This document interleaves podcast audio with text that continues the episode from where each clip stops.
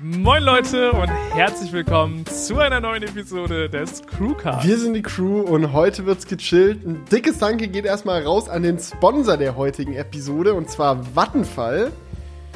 Ja, und wir wollen heute einfach mal wieder ein bisschen quatschen über unterschiedlichste Themen. Wir haben natürlich auch wieder Tesla-Themen. Apple-Themen haben wir auch. Am Start und sehr ausführliches, was ging die Woche, glaube ich. Ich hatte eine ereignisreiche Woche. Wie sieht's bei dir aus? Ja, es tut mir leid, ich habe das schon in, der, in den Notizen gesehen, äh, dass äh, Felix diesmal richtig viel zu erzählen hat. Ja. Das holen wir beim nächsten Mal dann nochmal nach, äh, dass ich dann mehr aufzuholen habe. Du musst einfach mehr erleben. Das ist jetzt einfach dir, deine Arbeitsaufgabe, deine Hausaufgabe bis zur nächsten Episode. Aber ich glaube, das ja. kriegen wir so oder so hin.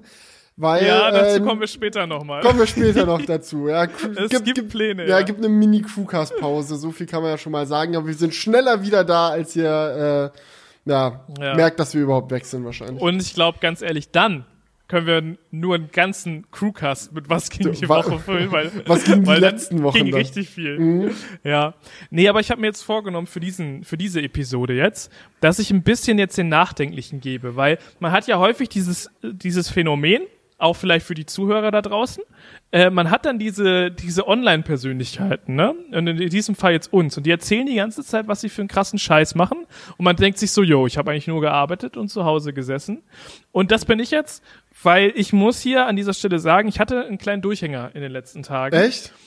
Ja, das kennt man ja. Manchmal also so, so emotional einfach. Oder? Ja, so ein bisschen, es war, war jetzt nicht schlimm, aber es war so, dass ich mir dachte, so, ja, was mache ich hier? so, so, warum? So. Oh nein. Ja. Ja, aber kenne ich, ich, auch. Kenne ich auch. Hab ich. Also, man hat einfach manchmal diese Phasen zwischen so, also, da haben wir, glaube ich, auch schon mal drüber gesprochen, dass es wie so eine Welle manchmal ist, so mit der Laune, ne? Mhm. So manchmal hat man, manchmal ist man einfach an diesem Tiefpunkt von der Laune und denkt sich so, eigentlich gerade keinen Bock auf irgendwas. So, und das, so ging es mir so ein bisschen. Und äh, ja, da bin ich spazieren gegangen, aber trotzdem immer mit so einer kritischen Einstellung zu allem. So, so gehst du irgendwie durch die Irgendwie sind die Bäume ganz schön grün gerade, Mann. Ja, das, das ist eigentlich das Beste in den letzten Tagen gewesen. Das ist wirklich also. so gut. Ich finde, das, das hilft wirklich, äh, die Laune wenigstens etwas äh, aufzuheitern, ja. dass es jetzt endlich wieder überall blüht. Aber ja, ähm, ja. ja, bevor Felix jetzt hier startet, es ist ganz, ganz okay, wenn man mal eine schlechte Woche hat. Und das ist ganz normal. Und jetzt, jetzt freuen wir uns umso mehr für Felix, was er alles zu berichten ja, ist, hat. Das ist ja wirklich ganz normal. Ich glaube, es ist jetzt auch gar nicht so viele Episoden her, dass ich da vom, von meinem Durchhänger erst ja. äh, auch berichtet hatte, wo ich dann wirklich auch mal einfach einen, einen ganzen äh, Tag auch gebraucht habe, wo ich dann einfach wirklich gar nichts gemacht habe, weil man sich auch schnell mal in irgendwas verrennen kann. Also bei mir ist ja jetzt auch so, jetzt wo ich so viel äh, mit der Doku zu tun habe, aber trotzdem im Endeffekt online eigentlich wenig von mir rauskommt, sage ich mal jetzt außer der Crewcast, mhm. dass ich dann auch immer so mir denke so, äh, wissen die Leute dann noch, wer ich bin, wenn ich wiederkomme? Was mache ich hier eigentlich gerade? Baue ich das coolste Projekt, was ich je gemacht habe, oder grabe ich mir mein Grab? Man wird es dann sehen. Nee, aber die Woche ähm, war auf jeden Fall sehr ereignisreich bei mir, aber nicht, weil ich jetzt irgendwie super viel erlebt habe oder super viel unternommen oder gemacht habe, sondern auch einfach, obwohl obwohl doch schon, doch schon, schon auch ein bisschen. Jetzt erzähl einfach. Aber auch, weil, weil ich ein paar, paar traurige Sachen zu berichten Ich glaube, ich fange erstmal erstmal mit einem kleinen Update an. Es gibt ja immer wieder Leute, die mich auch fragen, Felix, was ist denn eigentlich mit deinem Mazda? Gibt's oh, den ja. noch? Ich hatte ja ähm, vor mittlerweile fünf Jahren oder so muss das her sein, ein Mazda MX5 gekauft und auch anfangs super viele YouTube-Videos dazu gemacht. Dann ist das mit der Zeit immer weniger geworden, aber trotzdem auch immer noch was. Weil wir waren auch mal zusammen in der Toskana mit dem Ding, kannst du dich oh, erinnern? das war so geil. Das war ein richtiger Bro-Trip, mhm. Digga. Wir haben in, in den heißen Quellen zusammen gebaumelt, Digga. da einmal schön früh auf, aufstehen, um da in der Natur ja. äh, aber sich schön reinzuhängen in das, in das warme genau. Wasser, ne? Genau. Aber Felix, ich muss sagen, immer wenn ich irgendwo ein MX5 rumfahren sehe, muss ich an dich denken. Und oh. genauso, wenn ich einen Ford Mondeo sehe. Es ist immer so, es gibt auch noch einige genau in der gleichen Farbe und ich denke immer so, hä? Ist da Felix? Und dann, ah nee, der hat ja gar keinen Mondeo mehr. Ach ja, der hat auch gar keinen Mazda. Oder hast du ihn jetzt noch? Ich habe ihn, also zu dem Zeitpunkt, wo dieser Crewcast online geht, habe ich ihn tatsächlich nicht mehr. Er Ach, wird krass. heute Nachmittag aus Aufnahmesicht. Oh den Besitzer wechseln. Und ja, war äh, jetzt auch irgendwie so ein Prozess. Ich meine, als wir noch in Krefeld gewohnt haben und da unser Studio zusammen hatten, war es einfach so eine so eine Sache, wo es einfach oder so eine Situation, wo es einfach super praktisch war für Ellie und mich zwei Autos zu haben, weil sie halt jeden mhm. Tag zur Arbeit gefahren ist mit dem Auto und immer wenn ich dann ein Auto für irgendwas gebraucht habe, sei es jetzt zu einem Dreh zu fahren oder zu einem Meeting zu fahren oder zu einem Event zu fahren oder keine Ahnung was, war halt das eine Auto immer nicht da, weil Ellie damit zur Arbeit fahren musste. Und öffentlicher Verkehr war auch ganz scheiße angebunden. So. Also ich hätte, glaube ich, irgendwie damals mit dem Bus und Bahn irgendwie anderthalb Stunden zur Arbeit gebraucht und mit dem Auto 15 Minuten. Also ja, haben ja. wir halt einfach die zwei Autos sehr genossen und viel benutzt, aber seitdem wir wieder in Leipzig wohnen, hat sich dann doch herausgestellt, dass der Mazda immer mehr und mehr versauert ist. Und es tut mir auch leid, weil jedes Mal, wenn ich den dann rausgeholt habe, hatte ich nach wie vor super viel Spaß mit dem Ding. So, ich meine, es ist ja so ähm, als Verbrenner, sage ich mal, so einer der emotionsreicheren Autos, so knackige Handschaltung, klein und leicht, so kann man schön über die Landstraßen düsen. Und in der Leipziger Umgebung gibt's auch echt viele Landstraßen, wo man das mal machen kann. Aber die Realität hat gezeigt, man hat da selten Zeit für. Also es gab teilweise so Phasen, wo er dann so drei Monate lang wirklich nicht ein Meter bewegt wurde. Und dann habe ich mir irgendwann ein Herz gefasst und gemeint, so, das ist jetzt eigentlich Quatsch, nur um hin und wieder mal mit dem Ding durch die Gegend zu düsen, äh, das fürs ganze Jahr Versicherung zahlen und Unterhalt zahlen und alles, was noch anfällt. So, es ist eigentlich Blödsinn und wir brauchen auch gar keine zwei Autos mehr. Also musste er gehen und hat sich, hat sich verabschiedet. Aber das Schöne ist, wir haben ihn jetzt an Freunde verkauft. Das heißt, ich äh, werde ihn im Optimalfall oh. mal wiedersehen dann bei Gelegenheit. Das ist echt, das ist echt perfekt. Aber ich finde es wirklich sehr, sehr sinnvoll, also zu sagen oder sich mal zu hinterfragen, brauche ich das eigentlich noch, was ich jetzt hier alles habe? Das äh, kenne ich zwar leider nicht bei Autos, aber ich mache das immer wieder bei Streaming-Anbietern. So. so, und das, so äh, oder Abos und so was was man abgeschlossen mhm. hat. So, man, es gibt ja viele laufende Kosten, wo man sich mal überlegen muss, so ja, macht das jetzt noch Sinn? Ne? Äh, und äh, jeder hat ja natürlich sein Level. Nein, Spaß beiseite. Aber ich, ich ziehe also Felix wenn ich, wenn ich mich richtig erinnere, haben du und Ina zwei Autos. Ah, ich, ich sag äh? nichts mehr. du hast ja recht. Nee. Aber meine Freundin hat ein ganz klein, ganz, ganz un, also ein ganz, ganz unschuldiges Auto, ja? Normalerweise in Gesprächen immer so, na, und was für eine Karre fährst du denn? Hm, wie viel PS hat der? Hm, also meiner hat mehr. Und einen zweiten habe ich auch noch. Und jetzt so, nee, nee, nee, nee, das ist ganz, ganz klein, Leute. Nee, also meine, meine Freundin fährt einen Mitsubishi Space Star und sie arbeitet auch an der Grundschule, wo sie jeden Tag hinfahren muss. Und dementsprechend ist, ist, ist, es, ist es ja auch in Ordnung, ja. Also, alles, alles schwer, alles in, sonst, alles in bester sonst, Ordnung, ja.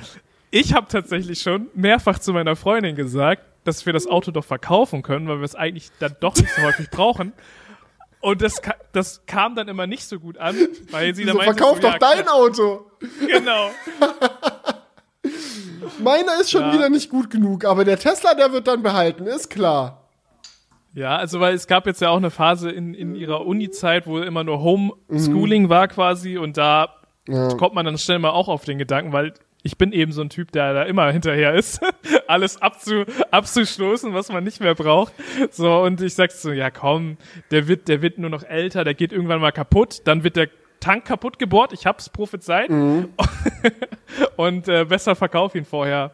Aber jetzt hat's, jetzt braucht sie ihn tatsächlich und deswegen ist es ganz gut, dass sie ihn nicht verkauft hat. Ja. Und auch wir. Ich meine, wir, wir, wir haben ja auch immer noch, immer noch den Tesla, muss man jetzt nicht allzu traurig sein. Ich muss auch sagen, es ist mir jetzt echt verhältnismäßig leicht gefallen, den Mazda gehen zu lassen, weil ich auch das Gefühl habe, so, ich glaube damals, also so als ich den gekauft habe, war das echt so am Rande meiner finanziellen Möglichkeiten. Das war so, möchtest du wirklich die unvernünftige Entscheidung treffen, nochmal irgendwie mehr Geld, als du eigentlich hast, für ein zweites Auto auszugeben, das ist schon sehr dumm eigentlich. Aber das ja. war dann so, ja, man ist ja nur einmal jung und so ein kleines Cabrio, mit dem man rumflitzen und Roadtrips machen und Spaß haben kann. Das ist doch schon auch sehr geil. Und für die Vlogs ist es auch cooler Content und ach scheiß drauf, let's ja. go. So, ich aber ich glaube, wir haben es echt aus, wir haben es echt ausgereizt. Also mit dem Auto habe ich echt eigentlich alles gemacht, was ich mir damals so als Rechtfertigung an den Haaren herbeigezogen habe. Ja, es war so ein richtig nicer Emotionskauf. Ich kann mich da noch dran erinnern, so. Auch so mit dem Steuerberater. Ja, ich, ich, ich kann dann ja auch Videos dazu machen. Ich, ich, Und der weiß ich nicht. So, doch, doch, das ist ein Projektauto. Es ist eine sinnvolle Investition. Aber man muss es sagen, im Nachhinein hat sich tatsächlich als lohnenswert herausgestellt, weil die MX5-Videos, glaube ich, echt gut funktioniert haben. Äh, also es gibt so gerade die Videos mit dem Umbau und so. Also ich habe jetzt hier schon mal 200.000 Aufrufe auf der Crew. Der zweite Umbau am MX5, guck doch mal. Ja, stimmt. Mhm. Es ist die Frage halt, ob das, äh, das holt es ja nicht wieder rein, was du dafür bezahlt hast. Aber es ist natürlich trotzdem cooler Content gewesen. Das muss man auf jeden Fall sagen. Der erste Umbau, 150.000, äh, geht schon, geht schon ein bisschen. Ah, ich, sehe gerade wieder der Flottendreier. Was ist das denn für ein Videotitel? Das war mal ein Vlog, den wir vor fünf Jahren gemacht haben, wo wir zusammen, du, du hattest da von Audi irgend so ein A5 ausgeliehen und, und, ich hatte den MX5 neu und dann sind wir irgendwie zusammen äh, nach Genf zum Autosalon gefahren. Ja. Ja, so, so ändern sich die Zeiten, ne? Aber, aber krass, ja. Haben wir jetzt alles durchgespielt und jetzt, jetzt wird der Mazda uns verlassen. Ja. Ähm, aber ich find's sau nice, dass du es an Freunde verkaufst. Das ist ja wirklich das Beste. Weil dann kannst du ihn ja tatsächlich, wenn du dann irgendwann mal tatsächlich noch äh, mhm. Heimweh hast oder ihn vermisst, ist er ja nicht aus der Welt. Mhm. Ist ja perfekt. Mhm. Ja. Ähm, in other news, bei meinem Tesla gibt's auch äh, ein kleines Update. Der ist nämlich im gleichen Atemzug, wo wir beschlossen haben, den MX5 zu verkaufen, eingeschnappt und hat sich dazu entschlossen, erstmal kaputt zu gehen. Ähm, also es klingt jetzt dramatischer als es ist, so viel ist nicht kaputt. Im Endeffekt müssen nur die Querlenker ausgetauscht werden. Äh, ist wohl ein bekanntes Problem bei Tesla. Also die normalerweise, also Querlenker, für die, die es jetzt vielleicht mit Autos nicht so auskennen, ist quasi ein Verbundsteil in der Radaufhängung für, zum Lenken. Also wie so, wie so eine Stange, die die Räder bewegt am Ende des Tages. Und an dieser Stange sind halt am Ende Kugelgelenke, damit die Bewegung halt auch stattfinden kann beim Lenken. Und diese Kugelgelenke sind bei jedem gut gebauten Auto so verschlossen, dass die ähm, einmal quasi beim Bau des Autos eingefettet werden und dann ein Autoleben lang nie nachgefettet oder so werden müssen, weil dieses verschlossene Kugelgelenk kein Fett verliert und dadurch halt für immer geschmiert ist. Ähm, bei Tesla ist es nicht so. Die, ähm, die Verdichtung ist beim Model 3 ein bisschen suboptimal gelöst und deswegen ist es ein bekanntes Problem, dass da äh, dann irgendwann äh, so viel Fett abhanden kommt, dass die dann anfangen zu quietschen. Und jetzt quietscht mein Auto fürchterlich jedes Mal, wenn ich lenke. Und das wirklich das, das ist so ein weirdes Gefühl. Du hast so dieses super schicke, super leise E-Auto, fährst damit irgendwie in die Innenstadt an deine Prime-Spot, weil du da natürlich irgendwie da an, eine, an die Ladesäule dich ranknallen kannst, biegst da so ein und das Auto und alle drehen sich nach dir um, so alle Fahrer so halten an, schon so, was ist denn mit dem los? Und dann auch noch so Space Spaceship-Folierung. So, so Space Shuttle. So, als ob das jetzt gerade wirklich aus dem Weltall gelandet wäre und den Wiedereintritt in die Atmosphäre nur gerade so überlebt hat. Ja. Aber das Schöne ist, man kann es relativ einfach und kostengünstig tauschen. Mein Auto ist ja jetzt aus der Garantie raus. Ich habe die 100.000 Kilometer durchbrochen. Ich glaube, bis 80.000 hast du Garantie aufs Fahrzeug und noch mal länger auf den Antriebsstrang. Aber Querlenker ist nicht Antriebsstrang, also ja. Ah, Mist.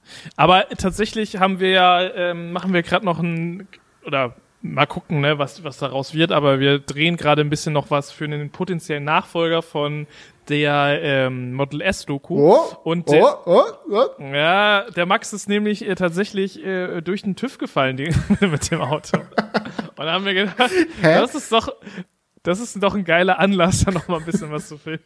Das ist tatsächlich ein guter Anlass und ich bin auch gespannt, wie es weitergeht. Also ich hatte auch das Bedürfnis, weiter zu gucken, nachdem ja. das Video zu Ende war bei euch. Nee, aber wie ich drauf komme, er hat jetzt auch die Querlenker getauscht bei sich. Mhm. Aber das war nicht der Grund, warum er durch den TÜV gefallen ist. Aber äh, das ist, glaube ich, so ein Tesla-Ding. Da muss man dann ein bisschen drauf achten. Aber gut, der Wagen hat auch ein paar mehr Kilometer als deiner. Mhm. da kann man dann schon mal die Querlenker tauschen bei fast 500.000. Ja, also mir, ich, ich bin jetzt auch kein Querlenker-Experte, aber mir wurde gesagt, dass das Problem ist, wenn Feuchtigkeit auch ein tritt in oder eindringt in den Querlenker. Und das kann wohl passieren, wenn man bei extremen Temperaturen oder so mal äh, längere Zeit unterwegs war. Das ist natürlich meinem Auto nie passiert. Oder wenn man viel quer lenkt. Oder wenn man, wenn man viel quer ist, meinem Auto auch nicht passiert. Ähm, also, also das haben wir so einen Cliff gezogen. Nicht, ich kann mir das nicht erklären, was da schiefgegangen ist. Nee, ist ja alles gut, aber es ist einfach dieses, dieses Quietschen. Das ist einfach so. Also mein Auto hat dieses ähm, Warnsystem für Fußgänger ja noch nicht verbaut, also es muss keine Geräusche machen beim Fahren. Jetzt tut es das aber. Also ja. das, das muss man echt sagen. Also gut, da bist du gerade der absolute äh, Aufmerksamkeitsmagnet. Äh, A, visuell und auch vom Ton. durch und durch. Alles, was ich immer von einem umgebauten Auto haben wollte. Genau, also eigentlich einfach so lassen. Warum denn? Mhm. Apropos Bauen. Ähm, eine andere Sache, die im Laufe der letzten Woche passiert ist, ist, dass ich ähm, der Ehre zuteil wurde, meine und Ellies Eheringe zu bauen. Das ist äh, für diejenigen, die das vielleicht nicht wissen, hängt das auch nicht so an große Glocke, aber Ellie ist ähm, Goldschmiedin von Beruf und ähm, baut halt für ihren Online-Shop und für äh, Kunden, die sich über Instagram finden und so weiter und so fort, halt Schmuckstücke aus Gold, Auch eine Ausbildung gemacht und alles. Und jetzt ähm, wird es dieses Jahr an unsere Hochzeit gehen. Also wir sind schon seit zwei Jahren standesamtlich verheiratet. So, dann natürlich Corona, dies, das, ihr wisst, so große Feier musste erstmal verschoben werden. Ähm, aber jetzt dieses Jahr ziehen wir dann jetzt endlich durch und machen dann auch noch das große Fest. Und dafür brauchten wir eigentlich noch Eheringe, weil haben wir halt bisher noch gar nicht. Und was ist man schon für eine Goldschmiedin, wenn man keine Eheringe hat? Ähm, da haben wir uns gedacht, gut, wir könnten jetzt entweder die Eheringe irgendwo bei einem Juwelier holen. Ganz böses Wort übrigens unter Goldschmiede. Juweliere sind da, glaube ich, die, die Anti-Goldschmiede. Ähm, und, oder von einem anderen Alles Goldschmied machen lassen. Ähm, aber wir haben uns dazu entschlossen, das selber zu machen. Ah, geil. Und seid ihr schon fertig damit? Mhm, also ich habe es jetzt gerade nicht an meinen Fingern. Ich habe einen Tag meinen Ehering dann Probe getragen, um zu gucken, ob die Größe passt und das alles auch stimmt. Ähm, aber er wird dann feierlich äh, ab dem Tag der Hochzeit angezogen. Ich bin mal gespannt, ob ich den dann dauerhaft bei mir an der Hand dran lassen werde, weil ich so ein Typ bin. Ich mag ja gar nichts an meinem. Ja, geht mir auch so. Ich könnte mir das gar nicht vorstellen. Selbst so Smartwatches und so, wo man eigentlich meinen würde, so als Tech-Nerd und so gibt's nichts Geileres, als einen Computer am Arm rumzutragen. Aber ich bin halt immer immer so, ich will halt nichts irgendwie an mir dran haben, aber vielleicht mache ich für ja. den Ehering dann eine Ausnahme. Aber ist auch sehr hübsch geworden. Ansonsten als Kette. Finde ich irgendwie auch geil. Ja, aber ich glaube, eine Kette würde mich noch mehr stören zu tragen als ein Ring. Weil den okay. Ring, den ver vergisst du ja irgendwann mehr oder weniger. So eine Kette, die bewegt, die spürst du ja, während die sich so über deinen Körper bewegt oder wenn du mal mit der wo hängen bleibst oder so. Das glaube ich bei einem Ring ein bisschen dezenter. Aber ja, war ganz geil. Ähm, Ellie hat mich angeleitet im Endeffekt so. Ich bin, bin ja absolut unerfahren, keine Ahnung, wie man richtig schmiedet. So, aber wir waren dann einfach zusammen in ihrer Werkstatt und Schritt für Schritt habe ich dann erst Gold eingeschmolzen, so, so rohes Gold, so Feingold aus so muss in der richtigen Menge abwiegen, um die korrekte Legierung hinzubekommen. Dann fett mit dem Bunsenbrenner drauf, bis das Gold wirklich flüssig ist und du so einen flüssigen Tropfen Gold quasi hast. Wird dann erstmal in einen Mini-Barren gegossen, dann muss ich mit der Walze klein machen, dann irgendwie da auch die richtigen Maße hinbekommen, dann zu einem Ring biegen, zusammenlöten, alles verfeilen und machen und tun. Also super viele Schritte, die da mit dazugehören. Aber ich wurde gelobt von Ellie. Vielleicht, weil sie mich einfach mag, vielleicht, weil ich mich wirklich gut angestellt habe. Und im Endeffekt haben wir jetzt zwei selbstgeschmiedete Ringe. Ja, nice. Das, das ist aber doch voll geil. Das ist ja von der emotionalen Bindung her äh, wirklich äh, das Nonplusultra für einen Ehering, oder? Wenn man sich den einfach selbst gebaut hat. Mhm. Ich fand auch, also es ist wohl eine große Diskussion auch unter Goldschmieden, ob das okay ist, sich so seine eigenen Ringe selber zu bauen. So bringt wohl Pech oder keine Ahnung, also da. Okay schei scheint so ein Ding zu sein, irgendwie, dass es dann nicht jeder geil findet, aber ich fand's super, weil es auch so, ich meine, ein Ehering soll ja die Verbindung zum Partner irgendwie symbolisieren und wenn du den so gemeinsam geschmiedet hast, so, dann hast du ja diese Partnerverbindung quasi in der Historie des Schmuckstücks direkt mit integriert, also besser geht's eigentlich nicht. Ja, also von daher, ich bin gespannt übrigens auch auf die Hochzeit. Das wird, äh, das wird, äh, glaube ich, eine Gaudi. Mhm. Ähm, ich habe schon, ich habe schon mit Anita gesprochen. Wir brauchen vielleicht einen Tesla-Parkplatz. Kann mhm, das sein? Ich bin, bin dran. das, ist, das, ist, einfach so. Wir können da auch ganz viele Wallboxen einfach hinstellen oder so. Und dann hier ist es so Tesla Parking only für alle Ehren Tesla Hochzeitsgäste. Okay, kannst du, kannst du überschlagen, wie viele Teslas du da erwartest? Ah, ich glaube sechs, sieben, sowas um den Dreh. Krass. Ja, das ist ja, so. Im, im, äh, ich habe natürlich viel, viele, viele Nerds und Tech-Enthusiasten im Freundeskreis. Da ähm, ist dann auch der Elektroauto-Anteil. Es gibt auch viele, die nicht Tesla-Elektroautos fahren. Also so IDs werden ein paar da sein. Jonas hat ja den Polestar am Start. Also wer eine kleine, ein kleines Tesla-Meetup Meet erwartet, so bei der Hochzeit, der wird nicht enttäuscht werden. Perfekt. Alle chillen so auf dem Parkplatz. so Leute, wollt ihr zur Trauung kommen? Nee, nee, lass mal.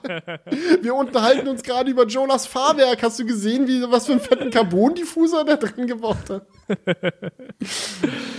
ja, aber gut, ähm, wenn ich jetzt noch überlege, was ich diese Woche gemacht habe, um mal hier ein bisschen mhm mein Monolog zu brechen. Ja, ich habe tatsächlich Unterlagen organisiert. ja, Unterlagen, äh, sehr viele Unterlagen für den Matze, aber hat sich glücklicherweise Ellie erbarmt. Ja, ich habe ich hab tatsächlich mal alle Finanzdokumente äh, sortiert mhm. und äh, auf Stand gebracht, äh, weil ich äh, bei einer Bank mal Kreditanfrage machen wollte. Mhm. So, weil potenziell hätte ich halt Interesse, irgendwann mal ein Haus zu kaufen. Und gerade bei dem schwierigen Immobilienmarkt muss man da, glaube ich, einfach langfristig gucken und ähm, ja, ich sag mal so, alles im Blick haben. Und wenn da mal was kommt, dann muss man, glaube ich, relativ spontan sagen können, yo, das könnte was sein. Und das kann man ja eigentlich nur, wenn man auch weiß, wie ja, viel Kredit man bekommen also würde. Also so, wenn du ein Haus haben willst, es gibt, glaube ich, im aktuellen Markt dann immer so viele Interessenten gleich. Ja. Also wenn du dann also zu kommt, langsam kommt, bist mit ja. deinem Kredit, dass, äh, dass dir da jedes Haus vor der Nase weggeschnappt wird. Ja, ich stöber da manchmal so ein bisschen rum und tatsächlich ist es so, dass es bei vielen Annoncen schon so ist, dass es so ein Startgebot ist. Also so, so wie bei so einer Auktion halt quasi, so dass, dass die reinschreiben, ja, der Preis geht bei 300.000 äh, Euro los, let's go. so, das Höchstgebot bekommt den Zuschlag, ja. so, das, ich glaube, das war Chillig. vor ein paar Jahren nicht so, nicht so üblich. Ja, krass. Ja. Aber es ist auch, auch heftig, oder? Wenn man sowas dann aus dem Bauch heraus entscheiden muss, weil es ja echt, also es ist eine große Entscheidung, ein Haus zu kaufen ja. und sich auch für ein bestimmtes Haus dann zu entscheiden. So, du, man verschuldet sich über so eine echt lange Zeit, wo man das Ding dann abbezahlen muss. So, und dann, mhm. dann, dann sollte es im Optimalfall halt schon auch das Richtige sein. Und dann so, ja, also in fünf Minuten kommt der nächste Interessent, also entweder nehmen Sie es jetzt oder ciao. Ja, vor allem hat man, wenn man jetzt selbst nicht so nicht so der Handwerker ist, auch irgendwie Angst, irgendwie was, also gerade bei etwas älteren Häusern, was ich eigentlich sehr geil finde vom Charme. Also ich hätte halt gerne ein Haus, was so ein einge so, so ein Grundstück mit vielen Bäumen und dies und das. Das hast du ja bei Neubauten immer nicht. Da hast du immer einfach nur Wiese und, und Stein. So, so ich find's halt cool, wenn das schon so in so einem gewachsenen Grundstück und so, äh, wenn man sich da was holt. Aber auf der anderen Seite hat man dann auch immer Angst, irgendwie ähm, irgendwann irgendeinen Abfuck zu übersehen. Also ich hatte mal einen Schulkameraden, ähm, der kam von der Insel, äh, so ein Ostfriesending, und und die wollten ans Festland ziehen und die haben dann ein Haus gekauft, äh, wo die halt so richtig äh, verarscht wurden mm, und äh, so Sachen halt so vor, also die hatten so eine so eine Küche eingebaut und sowas in diesem Haus, wo dann zum Beispiel der Gasanschluss gar nicht funktioniert hat oder da war ein Gasherd oder irgendwie sowas und also so so Okay. es sah, es sah auf den ersten Blick aus, als ob alles in Ordnung wäre, aber so hinter, hinter, hinterher hat man gemerkt, fuck, hier funktioniert ganz vieles nicht. So, ähm, was man halt nicht so gecheckt hat, ob halt äh, der Herd heiß wird oder dies und das und Mhm. also da waren halt so ganz viele weirde Dinge. Mm, Und auch wenn das jetzt ein Extremfall war, hat man natürlich so ein bisschen Angst, irgendwie ist irgendeine Wand nass oder irgendwas Ja. sieht man nicht. So. Und es gibt auch immer so äh, Sachen, die man jetzt bei einer Besichtigung jetzt nicht easy nachtesten kann. Also ich finde so, so gerade bei einem Haus so, so kleine Details, die nochmal entscheidend über die Lebensqualität sind. Aber, oder entscheidend, das ist natürlich übertrieben, aber halt einen wichtigen Bestandteil irgendwie da, dazu noch spielen oder eine wichtige Rolle noch spielen. Aber du kannst es halt einfach nicht überprüfen. Zum Beispiel finde ich es immer extrem wichtig, A, wie viel Druck der das Wasser in der Dusche hat. Also so, wenn ich die Dusche aufmache, wie viel Wasser kommt raus? So tröpfelt das so oder ballert da wirklich das Wasser raus? So, du kannst ja bei der wichtig, Besichtigung so, darf ich hier mal kurz Probe duschen? Weil es interessiert mich jetzt persönlich auch, wie schnell die Temperatur sich der Dusche ändert, wenn ich jetzt von kalt auf warm umdrehe. Wie präzise sich das einstellen lässt. Es gibt auch manche Duschen so, oder so, wo du dann manchmal so eine Temperatur einstellst und dann schwankt die aber die ganze Zeit, während du duschst, dann wird es manchmal so plötzlich kälter. Sowas kannst du ja unmöglich bei einer Besichtigung rausfinden. Aber ja, dann gut, das ist alles etwas, das kannst du dann noch im Nachhinein fixen, wenn du die ähm, mehr Druck wenn muss du eine Ru- Pumpe einbauen, oder? Ja, dann musst du halt dein, dein Heizungssystem vielleicht noch mal ein bisschen. Das klingt sehr kostengünstig.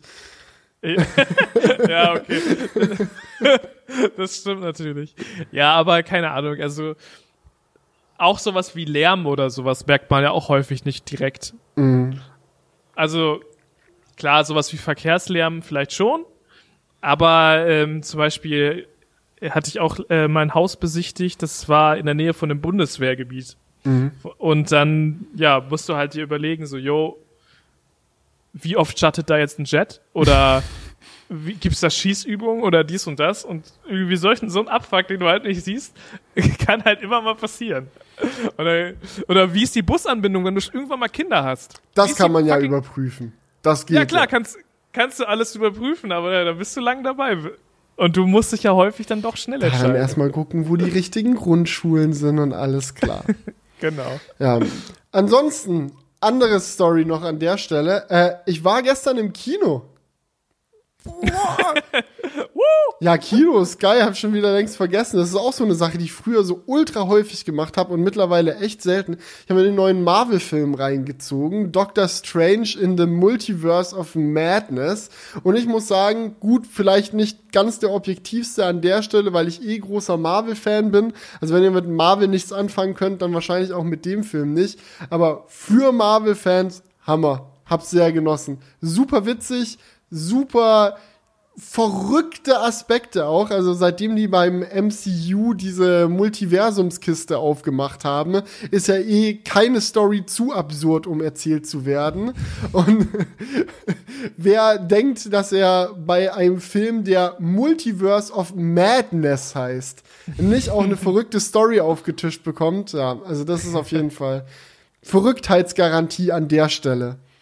Sehr gut. Aber äh, mich würde mal interessieren bezüglich Kino, was kostet aktuell denn so Popcorn? Oh, Popcorn war tatsächlich echt das teuerste. Ich weiß ehrlich gesagt nicht, was die Kinotickets gekostet haben, weil einer für uns alle die Tickets organisiert hatte. Ähm, aber Popcorn war ich, glaube ich, drin bei. Ich hatte, ich hatte gar kein Popcorn genommen, ich hatte Nachos genommen mit zwei Dips und einem 1 Liter Getränk, was ich mir mit Ellie geteilt habe. Und das kam 15 Euro oder so. Also schon. Aber ist ja auch kein Geheimnis, dass die Kinos eigentlich nur damit überhaupt Geld verdienen. Ähm, und ich möchte auch nicht, dass die Kinos aussterben. Also habe ich Ja. dann gedacht, gut, scheiß drauf. Es ist immer, es ist so Kinobesuch ist, ist so eine halbe Wohlfahrtsgeschichte immer. Man denkt sich Mhm. ja, so, es ist es alles scheiße teuer, aber bitte bleib einfach Man da, macht, das für Kino. das, man macht das für das arme Sinister-Unternehmen, das äh, sonst bankrott geht, insolvent. Ja, absolut. Du, ähm, aber wenn du alles abgefrühstückt hast von deiner Was ging die Woche mhm. Action, wollte ich dich noch mal eine Sache fragen, weil das hatte ich auch in den Kommentaren gelesen. Äh, du hast jetzt von ganz vielen Updates gesprochen. Update hier beim Mazda, mhm. Update hier beim Auto. Kurzes Doku-Update an der Stelle übrigens auch. Ähm, sind jetzt ungefähr knapp zur Hälfte fertig. Wie lange es noch dauert? Wahrscheinlich dann noch mal so lange wie Krass. bisher, aber ja. Also ja, gut. Einen Monat oder so bist du schon dran. Ja.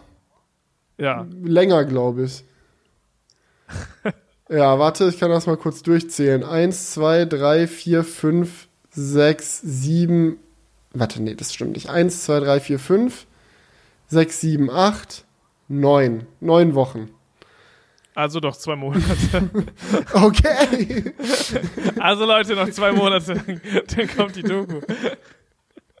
Aber gut, zu den Updates. Ja. Ähm, wie sieht's denn jetzt aus bei dir mit deinem Studio? Weil das wurde mal so ein bisschen angerissen. Mhm. Aber ja, die Leute haben sich gefragt, was da abgeht. Gibt's auch Updates tatsächlich, ja? Also wir haben hab mittlerweile ein Mietvertrag unterschrieben für ein neues Studio. Ich glaube, so viel kann man schon mal schon mal erzählen.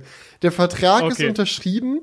Es werden in diesem Moment, wo wir gerade sprechen, ähm, bauliche Veränderungen an der Immobilie vorgenommen, damit es auch so als Studio genutzt werden kann, wie wir uns das vorstellen. Da kommen ein paar Wände raus, dafür an anderen Stellen Wände rein, damit die Zimmer auch alle die Größe haben, die sie brauchen. Und ich werde auch mein Unboxing-Zimmer bekommen, wo wir noch drüber philosophiert haben, oh. ob, ich, ob, ich das irgendwo bei mir zu Hause reinbaue. Nein, es ist jetzt entschieden, Unboxing-Zimmer kommt ins neue Studio. Und ich werde wahrscheinlich auch mal ein vernünftiges fest aufgebautes Crewcast-Setup da irgendwo einrichten. Weil aktuell ist es bei mir echt so, jede Woche, wenn Crewcast aufgenommen wird, Kamera aufbauen, Mikrofon aufbauen, alle Pegel einstellen, alle Kabel verbinden, bla bla bla, ist jetzt natürlich nicht unmöglich, so kann man natürlich machen so. Aber wenn das nochmal so ein Schritt ist, der jede Woche wegfällt, ist es natürlich angenehmer. Und das versuche ich mal hinzubekommen. Im neuen Studio. Ich bin mega gespannt. Äh, Crewcast-Setup? Mhm. Ist auch in Planung. Ja, genau. Also das äh, wird dann, äh, glaube ich, auch nochmal nice, wenn man sich dann einfach immer so ohne Aufbauen hinsetzen kann, direkt loslegen kann. Also man merkt schon an dem, was Felix erzählt, es wird groß mhm. oder größer. 600 Quadratmeter. oh, er droppt direkt die Zahl. Okay, 600 Quadratmeter.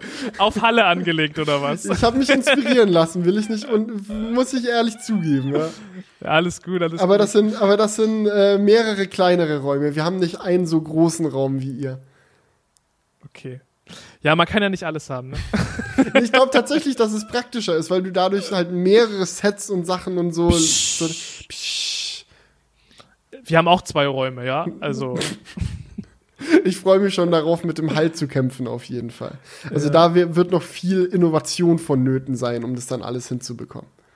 Ich sag dir, bewegbare Schaumstoffpanels. Mhm. das ist es. Mhm. Naja, und so Theatervorhänge überall und bla. Will es auch nicht zu viel verraten, so da ist, ist noch ganz viel offen und ähm, werden dann bei, wenn es dann soweit ist, wahrscheinlich auch Videos und so äh, auf meinem Kanal dann zukommen, wenn ich dann wieder aktiv Videos produziere.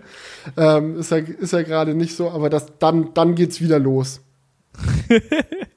ich ich, ich lade mich dann auch mal ein. Du, komm gerne jederzeit vorbei so ein bisschen Hallenexpertise ja, mit. Wir haben auch, das steht im Mietvertrag, das fand ich das Allerlustigste, unendlich viele Parkplätze. Wie, hä, wie geht also das? Also eine unbegrenzte Anzahl an Parkplätzen steht im, ist natürlich Blödsinn, also alles ist begrenzt. Ist halt so ein riesiger Platz vor dem, also da, da kannst du halt echt wirklich viele, viele Autos hinstellen. So, aber die angegebene Anzahl im Mietvertrag ist unbegrenzt. Ich weiß noch genau, bei, bei uns wurde damals gesagt, ihr habt vier Parkplätze. Turns out, es waren zwei.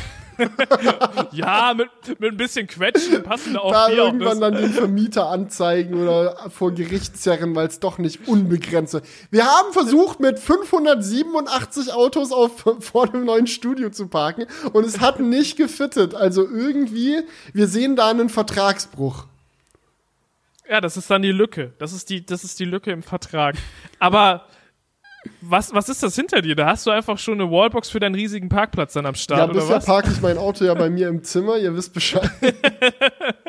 da wird hier immer aufgeladen. Aber das muss ja auch mega entlastend für dich sein, endlich mal das Auto aufladen zu können an der Auf Arbeit. jeden Fall. Also ähm, ich hatte ja in Krefeld eine Wallbox. Ähm, oder was heißt Wallbox? Ich habe einen Juice Booster äh, an eine Starkstromsteckdose angesteckt gehabt, aber funktioniert ja wie eine Wallbox. Also geht auch. Ähm, und es war schon geil, immer wenn man nach Hause kommt, so einfach anstecken, sich keine Gedanken drum machen. Und man kann dann halt auch immer irgendwie so äh, nur bis 70 Prozent laden oder so, weil man halt safe weiß, wenn ich jetzt irgendwo hin will, ziehe ich halt eine Stunde vorher noch kurz das Ladelimit hoch, lade noch kurz voll und dann haue ich ab. Das ist jetzt in Leipzig nicht so gewesen. Ich habe zu Hause aktuell keine Wallbox, ich habe im Studio keine Wallbox. Das heißt, ich lade bisher immer an öffentlichen Ladestationen. Ich muss ganz ehrlich sagen, es geht sehr viel einfacher oder problemloser, als ich das befürchtet hatte.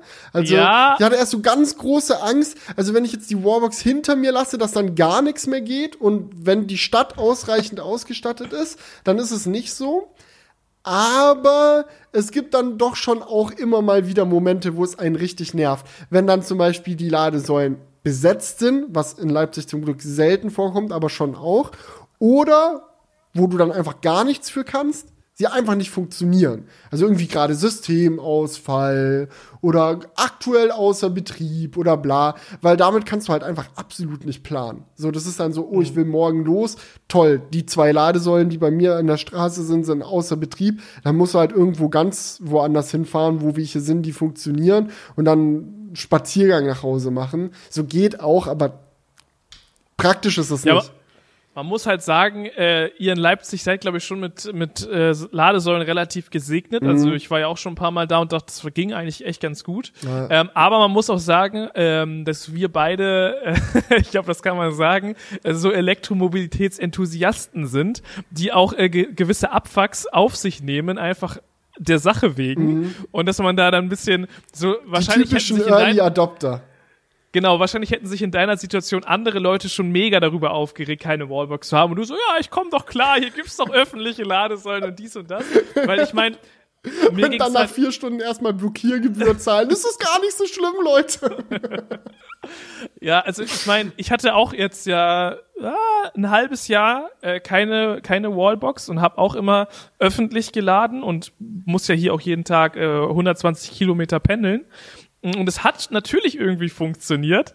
Äh, auch teilweise mit über Steckdose aufladen zur Not und äh, an die Ladesäule gehen und dies und das. Aber jetzt, wo ich eine habe, muss ich sagen, es ist wirklich so viel entspannter. Es ist einfach ein Komfortfeature, das ich nicht mehr missen möchte. So, ich hab, hatte so oft die Situation, dass ich dann auf der Autobahn mich hinter einen LKW gehangen habe, weil ich mir dachte, komm, dann musst du jetzt dann nicht nochmal zur Ladesäule fahren, dann kommst du genau noch hin und zurück. Genau, und dann im sowas. Flughafen so, Leute, ich habe in letzter Zeit so genossen, Strom sparen zu Genau. Und äh, jetzt einfach scheißegal. Also du kannst so fahren, wie du lustig bist und ähm, lädst dann einfach hier auf, weil du genau weißt, wenn ich abends wieder nach Hause fahre, ist der Karren dann auch auf jeden Fall voll. Ja, ja, und das ist auch im neuen Studio auf jeden Fall so eine Sache, die sich da echt verbessern wird. Also auf unseren unbegrenzten Parkplätzen haben wir auch schon die Erlaubnis bekommen, unbegrenzt viele Ladesäulen aufzustellen. Also da so, so viel wir wollen, so viel uns die Stadt dann vielleicht im Zweifelsfall erlaubt, können wir dann Ja. dahin pflastern. Ja, ich muss da gerade zu grenzen, weil äh, vielleicht habt ihr es gesehen, wenn ihr den Crewcast gerade als Videoversion schaut. Ähm, aber für die Audioleute, Felix hat heute hinter sich Mhm. an der Wand eine Wallbox hängen. So, dann kannst du in deinem neuen Studio dann diese Wallbox auch endlich mal oder irgendeine Wallbox draußen benutzen. Ja, da muss sie jetzt gerade ist es, jetzt gerade ist es natürlich hier nur zum, äh, zum iPhone super schnell aufladen. Nee, Genau. Nee, ist natürlich Quatsch. Der Grund, warum hier die Wallbox bei mir gerade im Hintergrund liegt, äh, hat mit dem Sponsor der heutigen Episode Oh. zu, äh, zu tun. Können wir jetzt auch einfach mal zukommen. Genau. Äh, und zwar ist das Vattenfall, denn die haben gerade bei sich äh, ein Angebot, wo man sich eine von zwei Wallboxen sehr rabattiert holen kann. Kostenlos Genau, es ist- quasi. Felix hatte tatsächlich einen Grund, diese Wallbox dort aufzeigen. Und ich habe auch Ach, ein- mir das, passt zweite thematisch einfach hier. perfekt, wenn die da hängt. ja, optimal. Ich, ich glaube, ich, mich würde interessieren, wie vielen Leuten das aufgefallen ist. Aber ja, was ist das für ein Ding im Hintergrund? um nochmal auf den Sponsor zu sprechen zu kommen. Bei Vattenfall gibt es zwei verschiedene Wallboxen im Angebot. Das ist einmal die Kiba Key Contact P30 Serie, die Felix auch bei sich stehen hat. Die ist einfach etwas größer vom Funktionsumfang und auch äh, generell von den Abmessungen.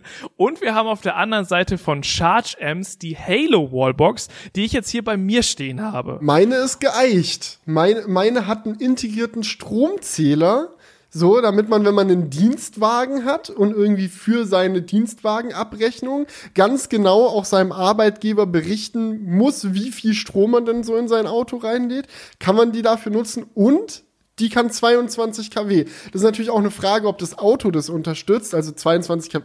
Ja. Es gibt zum Beispiel aktuell keinen einzigen Tesla, der verkauft wird mit 22 kW.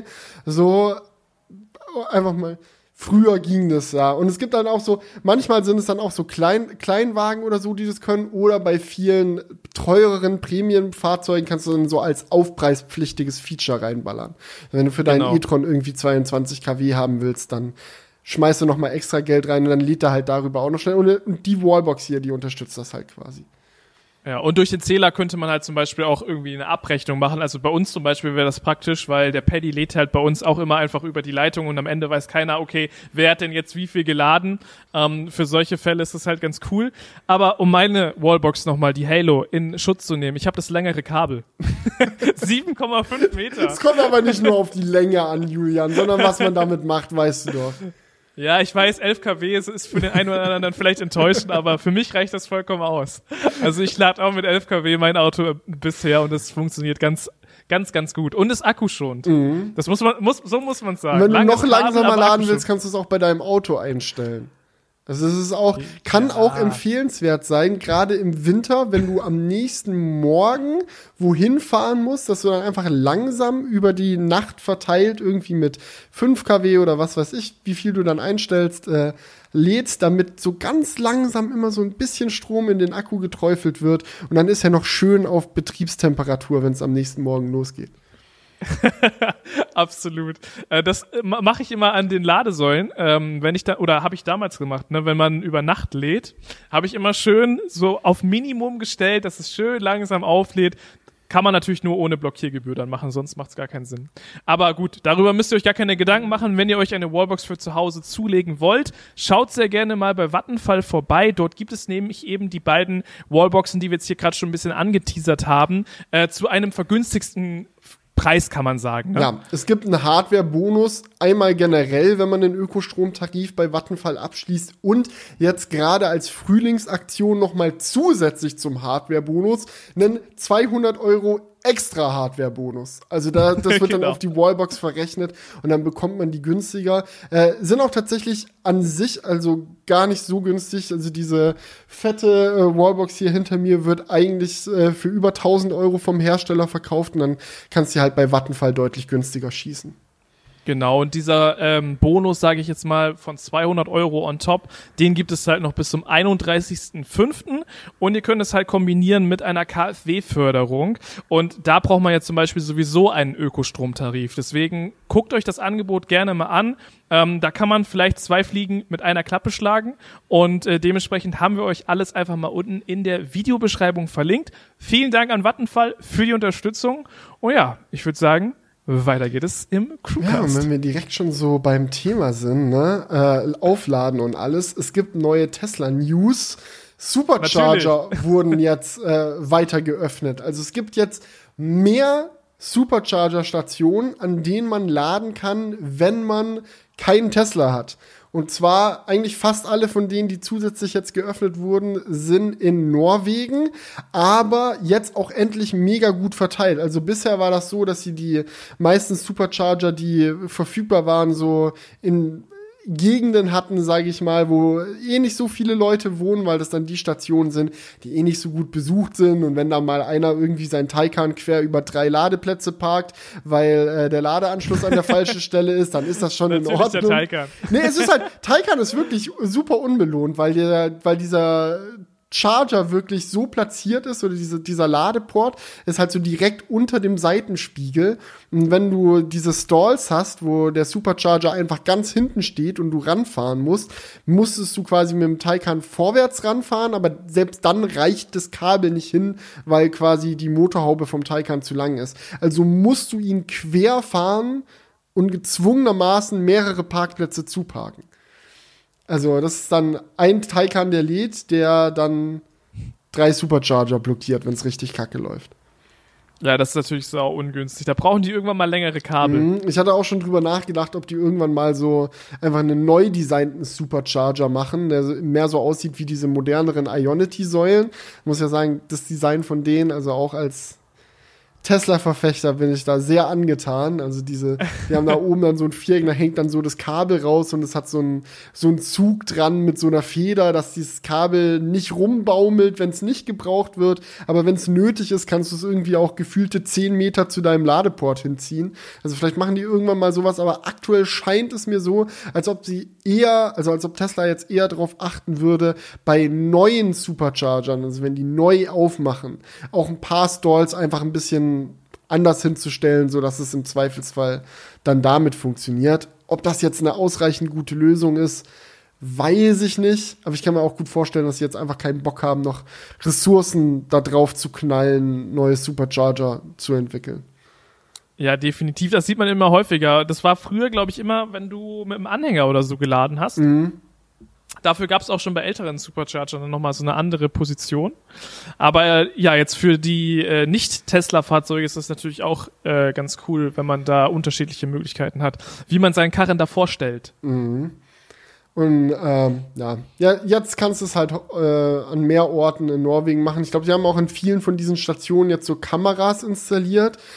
Kann man jetzt natürlich auch von halten, was man will, wenn man äh, Datenschutz technisch ein bisschen sensibler ist, kann ich mir vorstellen, dass es einen stört, dass man jetzt an diesen öffentlichen Tesla-Stationen quasi gefilmt wird beim Laden. Im Endeffekt, die, das Statement von Tesla dazu war, glaube ich, so, yo, wir wollen halt gucken, wie Leute sich ranstellen an die Charger, um in Zukunft die Charger besser platzieren und bauen zu können, damit halt sowas wie Taycan blockiert drei Ladesäulen nicht mehr so häufig vorkommt. Und haben auch gesagt, ja, die ganze Footage, die da verarbeitet wird, geht erst durch ein Zensurteam durch, wo alle Gesichter und Nummernschilder und sowas rausgezogen wird, bevor sie das dann analysieren. Aber ja, äh, kann man von halten, was man möchte.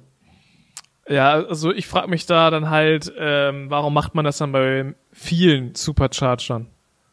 Da würde ja, bei denen, ja zwei, drei. Also es gibt ja sau viele Supercharger in Europa und sie haben es jetzt halt mhm. bisher bei einigen der Stationen gemacht, die sie geöffnet haben und sie haben ja wirklich nicht alle geöffnet. Also jetzt halt ein Haufen in Norwegen und äh, in den Niederlanden ein paar auch, aber nee, ich glaube in den Niederlanden sind mittlerweile alle offen, oder?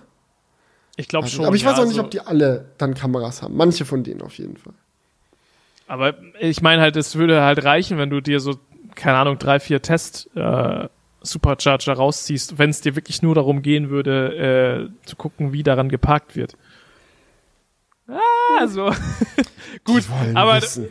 Die wollen alles über dich wissen, Julian. Die wollen die sehen, wollen welche Netflix-Serie du guckst. Das können sie auch einfach im Auto abfragen, im Zweifelsfall. da, da, da brauchen, das ist viel zu kompliziert, da über eine Kamera zu gehen. Die Daten haben die doch schon längst. Ja, die wollen denjenigen basten, der ähm, der einfach da parkt, ohne zu laden. Ich glaube auch nicht. Ich glaube, das kommt auch nicht mehr so häufig vor. Also um, muss schon echt assi sein, wenn du dich so aktiv auf einen Supercharger stellst. Also ich muss sagen, du bist manchmal einfach überfordert dadurch, wie schnell dein Tesla vielleicht aufgeladen ist. Willst eigentlich noch in der Pizzeria deine Pizza zu, zu Ende essen und steckst den dann einfach nur kurz ab. Und dann? Und dann lässt du ihn da stehen. Ja. Als Tesla-Fahrer. Sehr ja. solidarisch. Gut, wenn er, wenn er leer ist, warum nicht? Wie wenn er leer ist? Ja, wenn da Ach so, wenn da keiner, keiner steht, ja. Aber du weißt nie, wann eine Gruppe von 20 Tesla-Fahrern gleichzeitig ankommt und da laden möchte. Ja, das stimmt natürlich. Ja. Es ist mit einem gewissen Risiko behaftet. Ja, mit einem gewissen Risiko ist es auch behaftet, wenn man sich überhaupt erstmal einen Tesla kauft, weil man weiß nie genau, was man bekommt. Ähm, zum Beispiel haben Käufer des Model S und X Refreshes auf der Tesla-Webseite äh, bei der Ankündigung dieses Interior-Refreshes lesen können, dass eines der neuen Features beinhaltet, dass das mittlere Display schwenkbar sei. Das stand auf der Webseite, du konntest das Auto bestellen, es stand da immer noch drauf und obwohl du bestellt hast, äh, bekamst du dann halt irgendwann ein Auto ohne schwenkbares Display. Und dann irgendwann haben sie auch die Hinweise auf dieses schwenkbare Display wieder von der Webseite runtergenommen. Jetzt sind aber erste Fahrzeuge aufgetaucht, die tatsächlich so ein schwenkbares Display verbaut haben. Ähm, es sind ein, zwei YouTube-Videos dazu irgendwie online gegangen von Leuten, die irgendwie sich gedacht haben, also mein Display kann schwenken. Kann, kann euer Display nicht schwenken? Guck, ich muss hier nur den Knopf drücken. und tatsächlich ist es so ein Ding, da machst du halt so das Menü auf im, in, vom Tesla, drückst dann so leicht nach links neigen auf so einen Knopf und dann kommt so ein kleiner Motor, klingt ungefähr so wie mein Querlenker aktuell. So echt furchtbar laut, musst du mal so ein Video reinziehen. und dann dreht sich das ganze Display entweder zum Fahrer oder es zentriert sich halt wieder oder es dreht sich zum Beifahrer. Also, das ja. scheint jetzt ausgeliefert zu werden auf einmal. Aber ich finde, das machte für mich irgendwie so einen leichten Billo-Eindruck. Also mhm. es war irgendwie nicht so Leicht ist gut, also, das ist ein sehr Billo-Eindruck. So, weil ich kenne das halt von, von, von Leo. Ähm, ich weiß nicht, ob du den kennst. Mhm.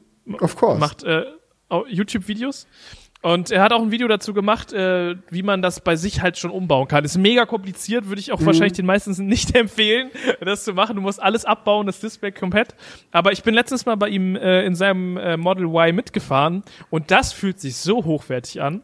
Also klar, da ist kein Motor drin, du musst mhm. es dann halt mit der Hand biegen, aber das hat so einen geilen Widerstand, kennst du das? Mhm. Und das bleibt dann so richtig safe stehen und ähm, ich, ich sehe da auch nicht unbedingt die, die Notwendigkeit, dass das jetzt mit einem Motor ausgestattet sein muss. Das ist nur wieder was, was kaputt geht. Einfach hin und her drehen, wie es einem passt. Fertig ich aus. glaube, der Grund, warum sie es mit dem Motor gemacht haben, ist, weil sie dann in Zukunft die Möglichkeit haben, das clever mit Software zu verbinden. So zum Beispiel, ja, wenn dass du so irgendwie so Bedingungen einstellen kannst, wie wenn sowohl auf dem Fahrer als auch auf dem Beifahrersitz Leute sitzen, soll das Display zentriert sein. Wenn nur ein Fahrer alleine im Auto sitzt, soll es sich automatisch nach links neigen. Wenn du ja. jetzt beim, also eine Sache, die ich gerne mache, mal beim Supercharger, nachdem ich das Auto angestöpselt habe, dass ich mich dann alleine auf den Beifahrersitz setze, einfach um kein Lenkrad vor mir zu haben, wenn ich da chille, damit ich ein bisschen mehr Platz habe, dass dann zum Beifahrer rüber neigt. Sowas könnte man sicherlich noch implementieren. Ähm, aber ja, bei dem Geräusch, äh, das das Ding jetzt macht, so in der Version, die man jetzt online gespottet hat, ähm, denkt man sich echt so, ja, ohne Motor wäre es vielleicht besser gewesen. Und Fun Fact, ohne Motor ist es auch in allen bisher ausgelieferten Model S und X verbaut. Weil ähm, nachdem Tesla ja auf der Webseite stehen hatte, unser Display ist schwenkbar, und dann die Autos ausgeliefert wurden und das Display nicht schwenkbar war, haben sich schon Leute die Frage gestellt, kommt es noch? Gibt es irgendwann ein Software-Update und dann ist es doch schwenkbar? Was ist da los? Und haben dann halt Model S und X auseinandergeschraubt und sich mal angeguckt, wie das aussieht. Und bei allen bisher ausgelieferten Fahrzeugen ist tatsächlich dieser Mechanismus zum Neigen schon verbaut, nur halt ohne Motor. So. Und dann aber festgeschraubt nochmal mit so einer extra Schraube, dass du es nicht per Hand machen kannst. Aber man müsste eigentlich so, wenn man jetzt so ein älteres Fahrzeug hat, da irgendwas dran machen können oder irgendeine Schraube rausdrehen können oder so, dass du es dann halt manuell drehen kannst. Aber bei den neueren oh. Fahrzeugen jetzt mit Motor. Ja, aber man muss halt sagen, ähm, es ist natürlich geil. Auch du kannst dann vielleicht auch wie, so, wie du den Sitz einstellst, automatisch, je nachdem, was Boah, da für ein Fahrrad ja, drin ist und sowas. Wenn einer sein äh, Display geneigt mag, der andere es aber doof findet, so wenn du mehrere Leute hast, die dasselbe ja. Auto nutzen, dass es dann mit dem Profil verknüpft ist und so. Schon viele Ja, aber auf der anderen Seite ist Tesla, macht dann Tesla solche Spirenzchen da mit einem Motor extra, also so richtig da geht's, gehen sie die Extrameile quasi. Mhm. Und dann gibt's halt einfach im ganzen Auto keine ordentliche Steckdose. So, also ich finde, es ist halt dann manchmal so ein bisschen so, oder kein keine Armhalterung irgendwie oder irgendwas so. Das ist dann teilweise so, da machen die so, solche Sachen. Ja, das fühlt sich so, eine Armhalterung fühlt sich nicht futuristisch genug an, Julian. Ja, das, da werden nur, es werden nur Energie in Features gesteckt, die einen Wow-Moment auslösen. Und hast du dir schon mal gedacht, wow, ein Griff, an dem ich mich festhalten kann? Das fällt erst auf, wenn er weg ist. ja, aber es würde das Auto jetzt nicht weniger futuristisch machen, wenn ein Griff wäre. Ich hab's auch schon oft vermisst, muss ich ehrlich sagen. Aber ich glaube, es ist Oder so eine, so eine Designentscheidung einfach. Keine Ahnung, vielleicht so clevere Kleiderhaken, die so ausploppen oder irgendwie sowas. Das gibt's? Achso, mit Motor dann auch, oder wie? Weil ohne nee. Motor gibt's ja. Echt? Aber nicht im Model 3, Doch, oder? Dein Auto hat es. Was? Ja? bitte, bitte, was? Wie bitte? Gib mal bei, bei Google einfach mal ein. Model 3 Kleiderhaken und dann wirst du ein Bild davon wiederfinden. Das ist in der Seiten die die hä? Nee, ich finde da kein LOL oder habe ich jetzt Scheiße erzählt? Also es wird mich jetzt. Ich muss nachher mal nachgucken. Oder ist es nur im, im Model Y? Hä? Das kann aber, kann aber eigentlich nicht also, sein. Also ich sehe halt hier extra so Produkte, wo man das nachträglich installieren kann. Die fahren so, ich weiß. Moment mal, jetzt bin ich wirklich komplett lost. Oder bist, verwechselst du das gerade mit deinem Mondeo oder irgendwie sowas? Nee, ich weiß auch nicht. Doch, da ist das Ding doch. Hier, klar, das ist, du kannst so raufdrücken. Ich habe jetzt ein Bild davon gefunden, aber, ich, aber das ist jetzt bei Model Y, habe ich jetzt geguckt. Da drückst du drauf und dann fährt der so raus. Also ich würde jetzt am liebsten gerade kurz im Auto laufen, um das zu checken. Aber gut, mache ich später. So, ah, weiß ich nicht. Warte, ich kann ja, ich kann ja hier gerne mal, also so, müß, so sieht's zumindest beim Model Y aus schicke ich dir so ein Das ist wirklich so ein Knopf, du drückst drauf und dann kommt so ein Haken rausgefahren. Und ich meine mich daran zu erinnern, dass ich mich bei meinem Auto drüber aufgeregt habe, dass die echt furchtbar langsam ausfahren. Aber es kann auch sein, weil jetzt, ich finde echt keine, keine Bilder dazu. Also. Das, das, das verwirrt mich jetzt schon etwas. Es kann schon sein, dass man sowas übersieht, aber ich, mich würde es halt jetzt wundern, aber kann schon sein. Ja, ach, keine Ahnung. Was weiß ich denn? Ich habe doch eh keine Ahnung. Mit Tesla setze ich mich sowieso nie auseinander. Ja. So ist es. Das, lass uns doch jetzt boah, so. Das nervt mich jetzt aber. Kennst du das, wenn so das, wenn du einfach sowas hast, wo du dachtest, du weißt es, und dann stellt sich heraus, du weißt es offensichtlich doch nicht? Das ist furchtbar ärgerlich. Ja. Aber damit werde ich jetzt leben müssen. Ja, ich, ich gebe dir gerne später ein Update, wie es bei mir im Auto aussieht. also ich meine, die sind auf der Rückbank links und rechts, dass du dann so drauf drückst und dann fahren die so aus. Man, da hast du, hast du ein Kleiderhaken. Felix und Julian unterhalten sich im Crewcast zehn Minuten über Kleiderhaken im Tesla. ja, warum nicht? Wenn du schon, wenn du schon alle Tesla-Themen abgefrühstückt hast, dann, dann, dann, dann ist es allerhöchste Zeit, zu den Apple-Themen zu kommen. Kommen. Genau, ja, Apple richtig. News, ne? Ähm, ja die EU ist nicht happy mit Apple. Also ich glaube, das wird in den nächsten Monaten eh noch so eine Liebesgeschichte äh, zwischen der EU und Apple, jetzt auch mit dem ganzen USB-C-Ding und so und App Store und bla bla bla. Da sind sie ja gerade echt dick dabei. Aber jetzt, äh, vor ein paar Tagen hat die EU-Kommission erstmal wieder ein ähm, Statement rausgegeben, dass sie der Ansicht sind, dass Apple Gesetze bricht. Sie haben nämlich verordnet, dass ähm, man seine Monopolstellung ja nicht ausnutzen äh, darf. Und ihrer Ansicht nach macht Apple das aber mit ihrem NFC-exklusiven Apple Pay auf dem iPhone. Also, oder Apple Pay exklusives NFC, so rum ist es richtig.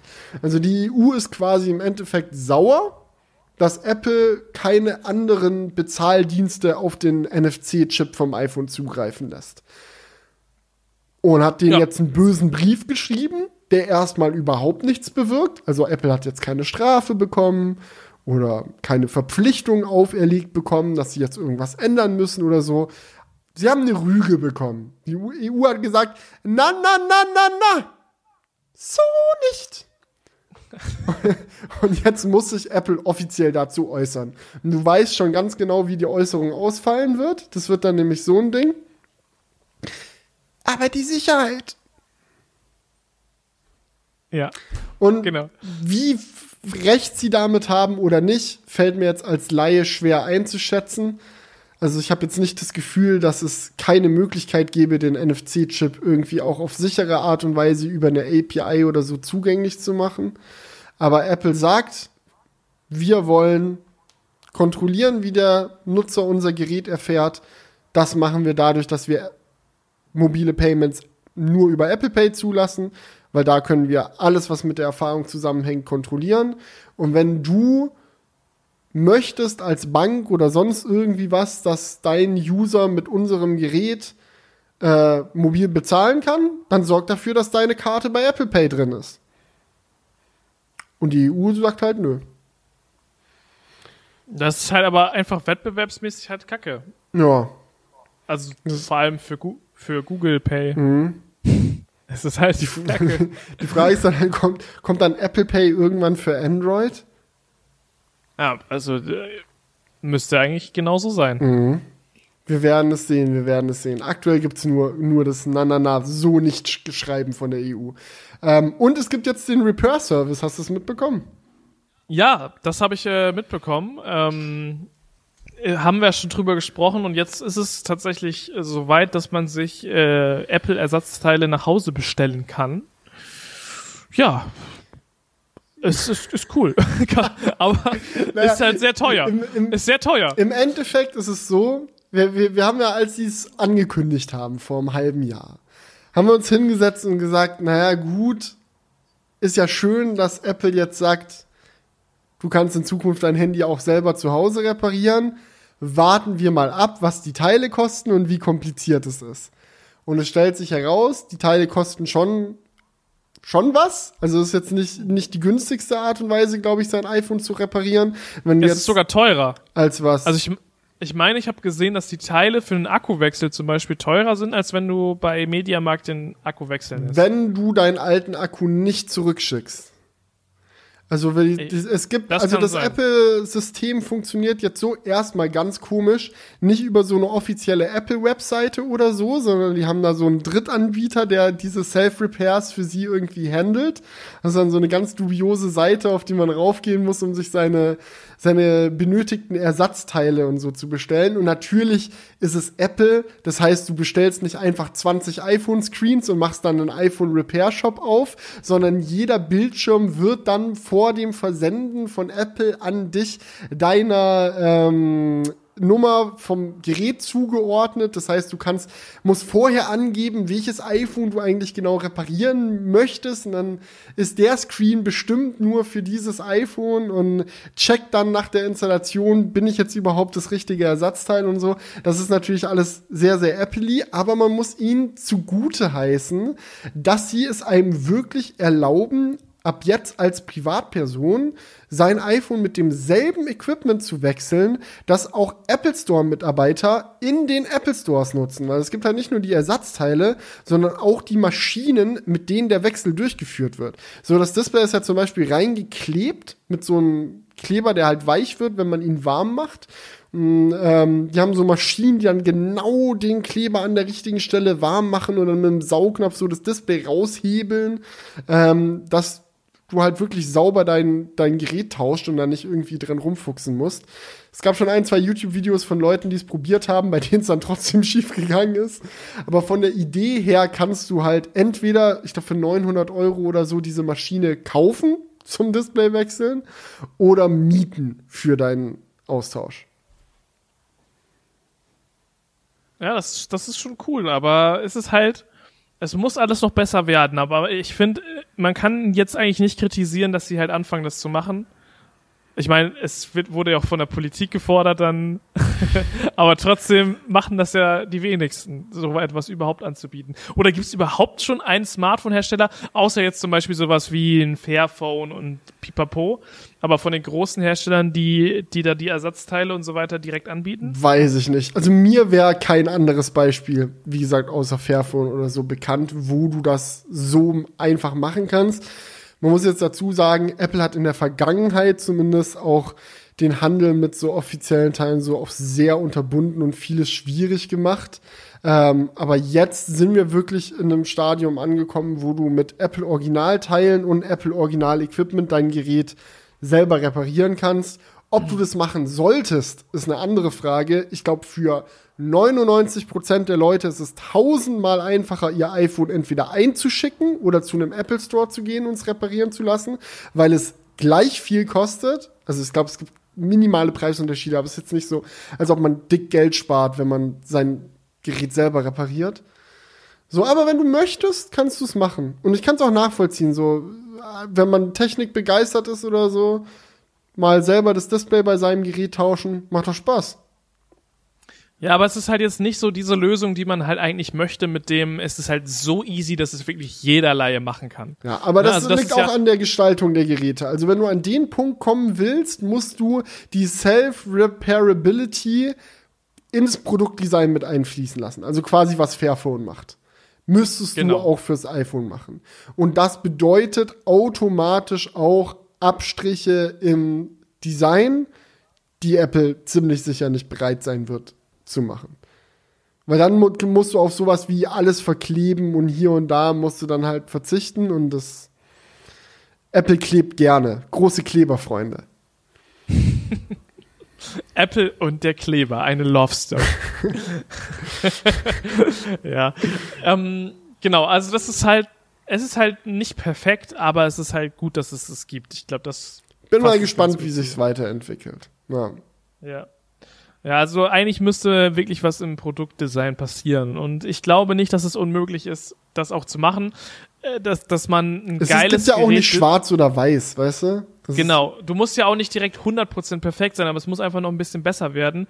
Ich glaube aber, was Apple auf jeden Fall verstanden hat, ist so, oder ja, was der neue Strategie ist, ist halt nicht unbedingt auf iPhone-Verkäufe nur noch zu setzen, sondern ich glaube, Apple hat verstanden, dass man halt langfristig oder möchte halt langfristig mit den Services rundum Geld verdienen und dann ist es ja auch für sie gut, wenn man das Gerät lange nutzen kann.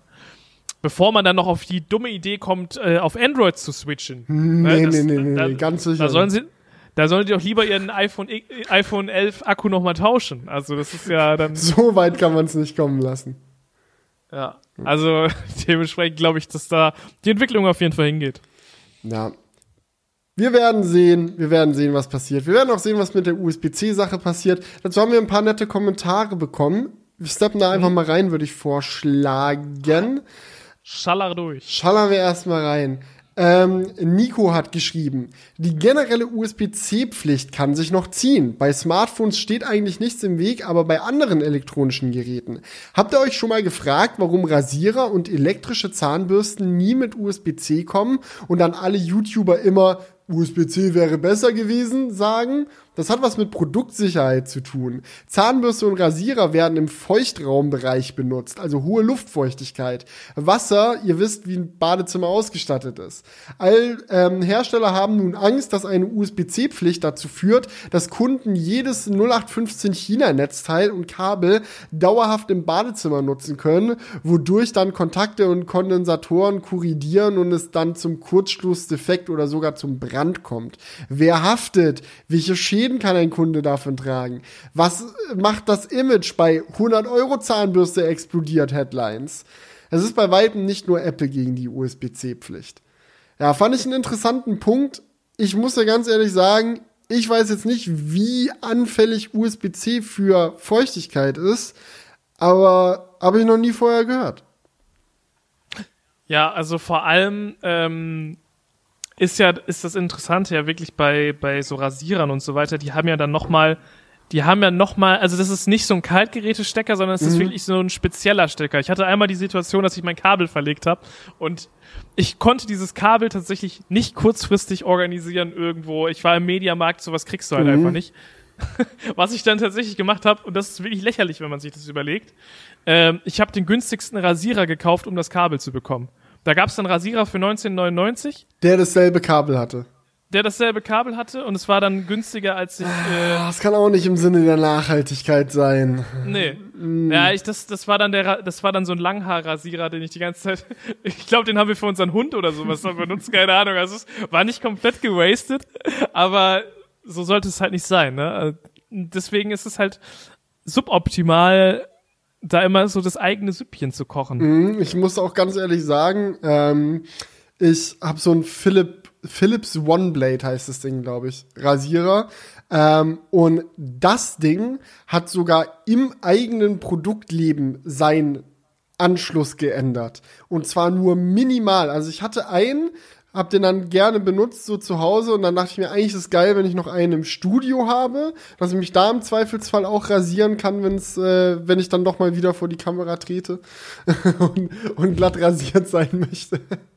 ähm, und dann habe ich halt einen zweiten geholt und du kannst die Netzteile nicht untereinander austauschen. Das sind irgendwie so vier, fünf Monate zwischen dem Kauf von dem einen und dem anderen. So ein identisches Modell. So, der eine hat den Anschluss, der andere den. Und die sehen auch fast gleich aus. Also wenn du die Stecker nebeneinander hältst, ist es so ein Mühe-Unterschied. So diese, diese, dieser Schlitz, der da irgendwie zwischen den zwei Kontakten ist, ist so leicht anders geformt. Ja, aber das ist, das ist bei so Zahnbürstenrasierer echt krass. Mhm. Also ich muss sagen, bei Braun ist das alles relativ identisch. Ich glaube, die haben immer den, den, den Ah, ich will mich jetzt zu weit, nicht auch zu weit aus dem Fenster lehnen, aber ich glaube, das geht das noch. Aber es ist halt immer trotzdem ein anderer Stecker als alles andere, was man so im mhm. Haushalt hat. Ich muss aber auch sagen, ich habe jetzt eine neue elektrische Zahnbürste seit kurzem, weil mein Zahnarzt mir gesagt hat, dass es wichtig für meine Gesundheit wäre. Ähm, weil ich wohl scheinbar sonst zu faul bin beim Zähneputzen. Ähm, und die ist auch von Philips, glaube ich. Und die hat USB-C am Travel Case. Also es gibt halt so ein Gehäuse, mit dem kannst du die Zahnbürste dann halt mitnehmen, wenn du unterwegs bist. Und in diesem Case kann die Bürste auch laden und das Case hat USB-C. Das heißt, wenn du unterwegs bist, musst du nicht ein extra Netzteil mitnehmen, sondern kannst du dann MacBook, iPad-Netzteil, iPhone-Netzteil ja leider nicht. Es sei denn, du nimmst ein extra USB-C-Kabel mit. So, aber kannst ja USB-C anschließen, da deine Zahnbürste laden. Aber fürs Badezimmer zu Hause gibt's so ein Dock, das einen eigenen Stecker nochmal hat, der am anderen Ende aber USB-A ist, also dieser klassische fette USB-Stecker und der kommt dann in ein Netzteil, was dann in die Steckdose kommt. Also das scheint in Ordnung zu sein. Ja, also das ist ja trotzdem Feuchtraum. Weiß ich jetzt. Also keine Ahnung. Ja, also hohe Luftfeuchtigkeit ist auch an der Steckdose, oder? Ja, also vielleicht müsste man mal einen Zahnbürstenexperten fragen. Nächstes Crewcast-Interview mit Zahnbürstenexperten. Perfekt. Ja. ja, aber, aber spannendes Thema. Also klar, es gibt da bestimmt auch gewisse Ausnahmen oder so, die es vielleicht geben muss. Aber mein Gott, das sollte jetzt der, We der Regel nicht im Weg stehen, oder? Ja. Ein anderes Problem wird da eher vom lieben Zukunft gesehen. Der hat kommentiert, eine Sache muss ich mal an der neuen USB-C-Verordnung bemängeln. Dadurch, dass ein iPhone oder jedes andere Smartphone einen Anschluss braucht, wird es den Herstellern verboten, Smartphones ohne Port zu bauen. Da sehe ich ein großes Problem, denn dadurch wird der Fortschritt von der EU verboten. Stellt euch mal vor, die EU hätte vor Jahren gesagt, dass alle Geräte einen Kopfhöreranschluss haben müssen. Das hätte bedeutet, dass die Innovation der kabellosen Kopfhörer nie stattgefunden hätte. Ich unterstütze die Verordnung vollkommen, dass jedes Gerät USB USB-C haben sollte, aber eine Verordnung sollte niemals Innovation aufhalten. Ein weiteres Problem sehe ich darin, dass es sehr schwierig ist, solche Verordnungen wieder abzuschaffen. Das bedeutet, dass wenn die Verordnung in Kraft tritt, wir viele Jahre lang keine anschlusslosen Smartphones sehen werden, findet er sehr schade. Äh, ja, also ich, ich stimme dem jetzt nicht so zu 100% zu, weil ich verstehe schon, was er meint, aber es ist jetzt nicht so, dass man nicht trotzdem an einem Smartphone arbeiten kann, das auch ohne ein Kabel zurechtkommen würde. Aber es hat halt trotzdem diesen Anschluss, wenn sonst mal was sein sollte. Wenn es gebrickt und du irgendwie ran musst oder sonst was, ist halt so ein Wartungsanschluss wieder gar nicht schlecht, aber man kann ja trotzdem, also sie verbieten ja nicht unbedingt die Innovation. Die Innovation kann ja trotzdem passieren. Ja, es, sie verbieten Innovationsdruckerhöhung durch Ausschluss quasi. Weil das, er bringt ja das Kopfhörer-Thema mit an und ich finde schon, dass der Umschwung auf kabellose Kopfhörer sehr stark dadurch beschleunigt wurde, dass Kopfhöreranschlüsse einfach aus Smartphones vor verloren gegangen sind. Weil es viele Leute gibt, die halt zu so sagen, na ja, wenn mein Smartphone noch einen Kopfhöreranschluss hat, kaufe ich doch keine neuen, teuren, kabellosen Kopfhörer, nutze ich die, die ich weiter habe. Dann wurden sie durch das Wegfallen von Kopfhörerports zunehmend dazu gezwungen, kabellose Kopfhörer zu bauen, was den Markt für kabellose Kopfhörer viel größer gemacht hat, was dann wiederum dafür gesorgt hat, dass es mehr und mehr Hersteller gab, die dann auch an kostengünstigeren kabellosen Kopfhörern gearbeitet haben um die auf den Markt zu bringen und so weiter und so fort. Also das, das dreht sich dann halt alles los. Ob das jetzt die richtige Art und Weise ist, Innovation voranzutreiben, da kann man gerne drüber diskus diskutieren, aber es ist auf jeden Fall effektiv gewesen. Also das, das sehe ich schon den ja. Punkt. Also das ist halt die Frage, ob das jetzt so gut war, weil ich weiß nicht, ob äh, vielleicht wäre es etwas langsamer passiert ohne, aber es ist, es ist ja jetzt nicht nur, also hätten Smartphones heute noch äh, Klinkenstecker würden ja trotzdem die meisten Leute kabellose Kopfhörer benutzen. Einfach weil sie nicht immer dieses nervige Kabel haben wollen. Mhm. So, aber ich würde mich drüber freuen, ehrlich gesagt, wär, wäre das noch der Fall, weil ich benutze fast nur kabelgebundene Kopfhörer. Wenn ich, ich nutze sehr selten vielleicht auf dem, Fa äh, auf dem, auf dem Fahrrad benutzt man ja keine Kopfhörer, äh, beim, beim Spazierengehen nutze ich, nutze ich dann äh, mal sowas, aber. Äh, Nutzt ja, du, aber Ahnung, die kabelgebundene Kopfhörer würdest du doch nur in einem Szenario nutzen, wo du an einem Rechner arbeitest, oder? Also, das ist ja so ein Desktop-Ding. Also, so an einem Mobilgerät weiß ich nicht. Es sei denn, du spielst ein Musikspiel. Wenn jemand noch Tap Tap Revenge immer noch installiert hat und da rasieren möchte, dann. Ja, es stimmt schon. Das ist meistens ein, ein Desktop-Use-Case. Ja. Naja, und es ist natürlich auch die Frage, ob es wirklich besser ist, wenn ein Gerät gar keinen Anschluss hat. Weil es ist so, also ich glaube, die meisten Leute so auch in dieser Diskussion immer, bringt Apple das portlose iPhone? Na, dann immer eher so, hm, weiß nicht. Weil Wirkungsgrad von Wireless Charging ist halt schlechter. So, das heißt, du schon, wie viele Leute nutzen iPhones, ne? Apple selbst brüstet sich ja auch gerne damit. So, wenn du, wenn du Apple über Nachhaltigkeit sprechen hörst, dann sagen sie nicht nur, ja, wir sind so nachhaltig, weil wir die Stecker weggelassen haben und weil wir so recycelte Materialien verwenden und so, sondern ein Punkt, den sie auch gerne anbringen, ist dann so, ja, und unsere Produkte sind effizient. Und da haben sie ja auch recht, also gerade jetzt auch mit dem Umschwung auf die neuen Prozessoren und so, wenn du mal überlegst, wie viele Leute Macs nutzen, wie viel weniger Strom so ein neues MacBook braucht und wie viel Strom eingespart werden kann. So für den Einzelnen macht's nicht viel aus. So es ist jetzt nicht so teuer, einen Laptop aufzuladen. So, und du, du merkst es kaum an deiner Stromrechnung, wenn halt doppelt so viel Strom in deinen Laptop geflossen ist. Aber wenn du es wirklich auf die gesamte Masse an Nutzern siehst und dann auch an die, auf die gesamte Masse an iPhone-Nutzern, wenn wirklich jeder von denen einfach mit einem schlechteren Wirkungsgrad sein Handy aufladen müsste, erhöht es den generellen Stromverbrauch in der Gesellschaft. Weiß ich jetzt nicht, ob das so erstrebenswert ist. Das als ja. einzige Aufladeoption zu haben. Absolut. Und es ist jetzt ja auch nicht so, dass es so, also dass es so ein riesiger ähm, Fortschritt in der, im Komfort ist. Das hingegen muss ich sagen schon. Also ich nutze MagSafe gerne. Und habe auch zu Hause, also das ist halt aber erstmal predigen, dass es ja scheiße wäre, wenn alles kabellos ist, aber den Komfort dann trotzdem feiern, das sind mir die Liebsten. Nee, äh,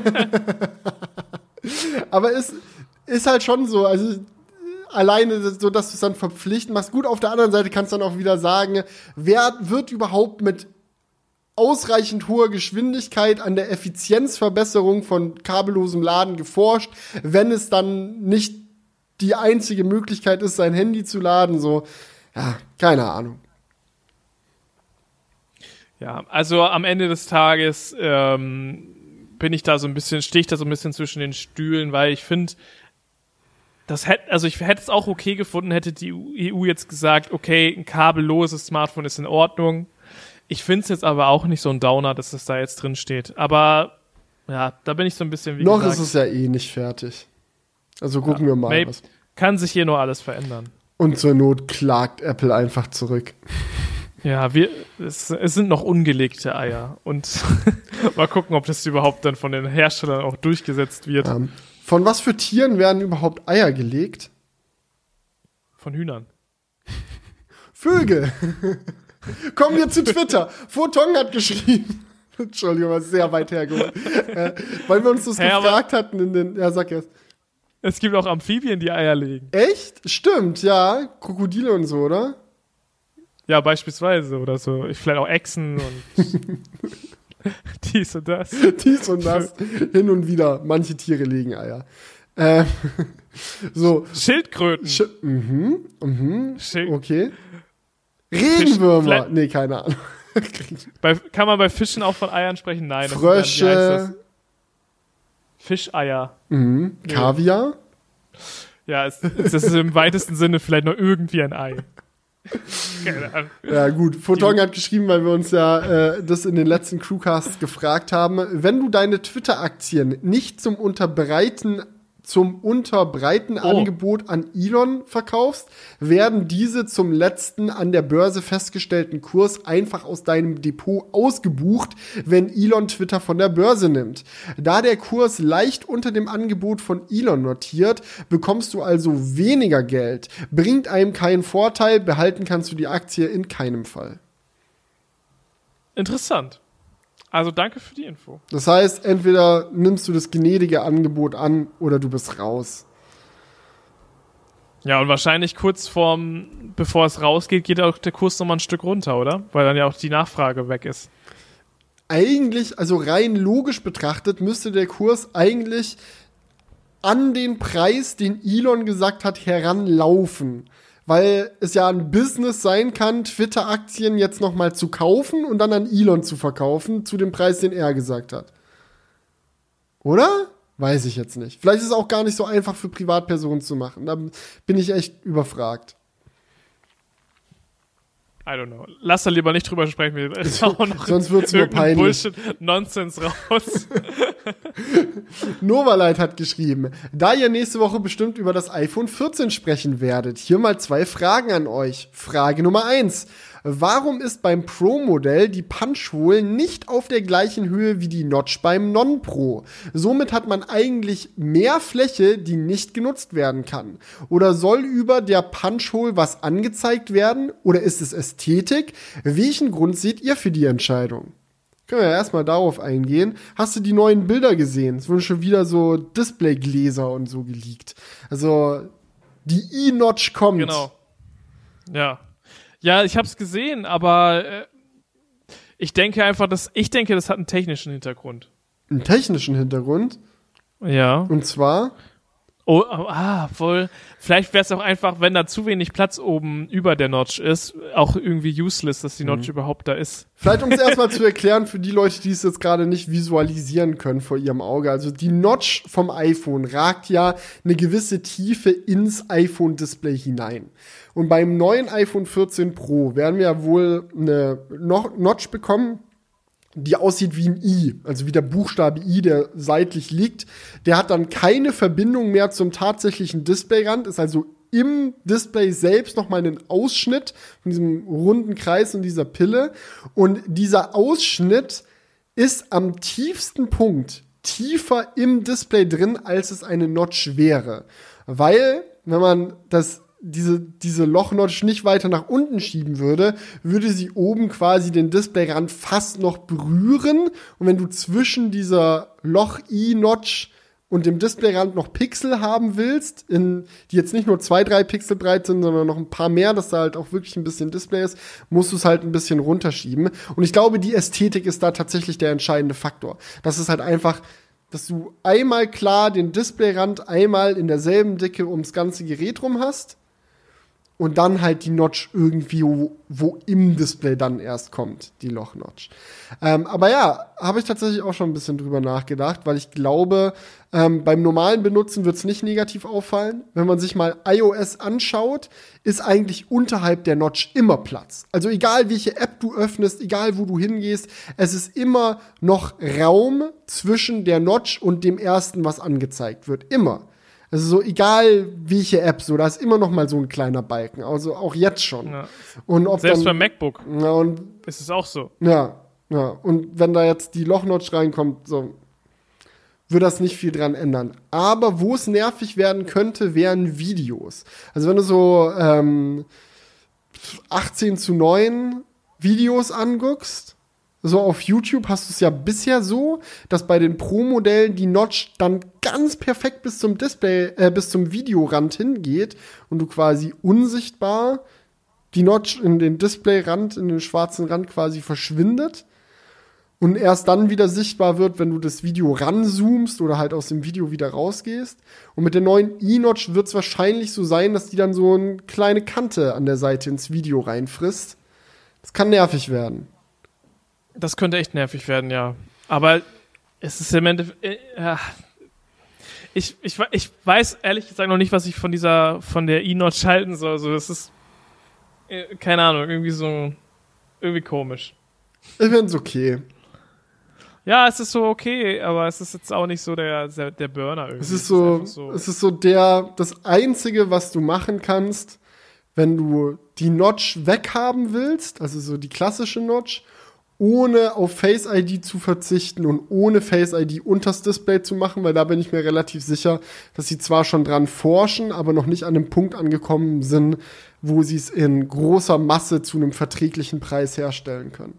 Weil was man nie vergessen darf bei Apple ist ja, dass sie mit ganz anderen Stückzahlen arbeiten. Also wenn jetzt Oppo oder so ein Handy mit einem mit einer Kamera unterm Display rausbringt oder irgendeinem Sensor unterm Display, dann bauen die davon halt ein paar tausend Geräte und dann ist okay und dann gibt's halt die Headlines, dass die das jetzt können und dass es das jetzt gibt.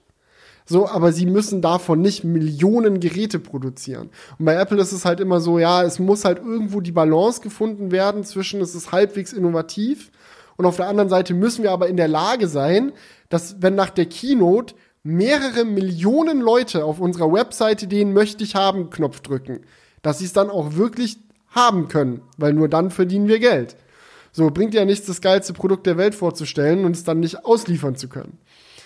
Aber ja, schauen wir mal, wie auch die Masse darauf reagiert. Ich kann mir vorstellen, dass es viele Leute gibt, die sagen werden, oh nice, jetzt sieht es ein bisschen moderner aus. Und viele Leute, die sich sagen werden, sag mal, mein Samsung hat nur ein kleines Loch für die Kamera. Warum muss daneben jetzt noch so ein Ding sein? Obwohl, ich glaube, das checken ganz viele, dass das für Face ID ist. Ich glaube. Ja, aber ich verstehe, was du meinst. Ja. So. Äh, Brillant hat geschrieben. Thema Elektroauto und die 1000 Kilometer Reichweite. Ich habe den Anwendungsfall, dass wir aktuell unseren Toyota Kombi Diesel weiterhin brauchen, um unseren Wohnwagen zu ziehen. Aktueller Stand ist, dass sich über den Daumen die Reichweite halbiert, wenn man einen Wohnwagen zieht. Das heißt, bei den meisten Fahrzeugen ist man dann bei realistischen 200 Kilometer, bis das nächste Laden notwendig wird. Dazu kommt noch, dass gerade auf den Autobahnen nahezu keine Ladeinfrastruktur für Gespanne existiert. Das heißt, ich müsste aktuell alle 200 Kilometer den Wohnwagen auf der Raststätte abkoppeln, zur Ladesäule fahren, in der Hoffnung, dass ich auf dem Rastplatz in die entgegengesetzte Richtung fahren darf, hoffen, dass die Ladesäule funktioniert, frei ist, laden, wieder ankoppeln und dann geht's weiter. Wenn dann noch schlechtes Wetter ist, viel Spaß. Das möchte ich mir nicht alle 200 Kilometer antun. Wenn das Fahrzeug jetzt aber 1000 Kilometer Reichweite hat und ich somit, ganz schlecht gerechnet, 400 Kilometer als Gespann am Stück zurücklegen kann, dann wird es definitiv interessanter. Von allen Dingen, weil ich dann viele Strecken Richtung Holland oder auch innerhalb von Deutschland ganz ohne Gespannladestopp zurücklegen könnte. Jetzt müsste das Fahrzeug nur noch eine Anhängerkupplung haben. Ich finde die Entwicklung sehr vielversprechend. Ja, aber das ist natürlich ein schon sehr spezieller Fall. Weiß nicht, gibt schon viele Leute, die Wohnwegen haben. Ja, ja, natürlich, aber im, es gibt auch Leute, die einen normalen Anhänger haben und keine Ahnung, Pferdeanhänger oder. Ja, alles, alles Mögliche. Und für die trifft das ja. alle zu. Habe auch schon mit Anita drüber gequatscht, so äh, mit Pferdeanhänger und Elektroauto. Da ist es dann auch häufig, ist die Zuglast überhaupt ausreichend und so. Also da gibt's noch viel zu tun. Ja, also eigentlich wäre der perfekte Anhänger, ja, ein Anhänger, der dann auch noch mal Akkus drin hat und der sich dann connectet und dann mehr Volumen ja, hat ein quasi. teurer Anhänger wahrscheinlich. Ja, das stimmt. Aber bei einem Wohnwagen wäre es ja sehr sinnvoll, weil der sowieso Strom braucht. Das stimmt wiederum auch. Aber also klar, bei einer Pferdebox wäre es jetzt ziemlich, äh, ziemlich dekadent, aber ja, aber, so aber auch so. Es ist, also ich glaube, ein Wohnwagen mit Akku ist schon noch mal deutlich teurer und erhöht ja auch irgendwo dann den, den Fußabdruck gut. Aber andererseits, wenn du dann immer mit dem Auto rumfährst, das 1000 Kilometer Reichweite hat, obwohl es die fast nie braucht, hast du ja dasselbe Problem quasi. Aber ja, ja. Ähm, interessant auch, dass er rechnet, dass sich normalerweise die Reichweite halbiert wenn man aber ein Auto mit 1000 Kilometer Reichweite hätte, wäre es mit Anhänger dann 400 Kilometer. Weil ich wollte gerade auch schon sagen, so ja, man muss ja bedenken, dass viel dieser 1000 Kilometer Reichweite bei den Mercedes-Prototypen jetzt auch durch stark optimierte Aerodynamik erreicht wurde. Und die schmeißen natürlich komplett über Bord, wenn du dann hinten so einen fetten Anhänger dran klatscht. Ja.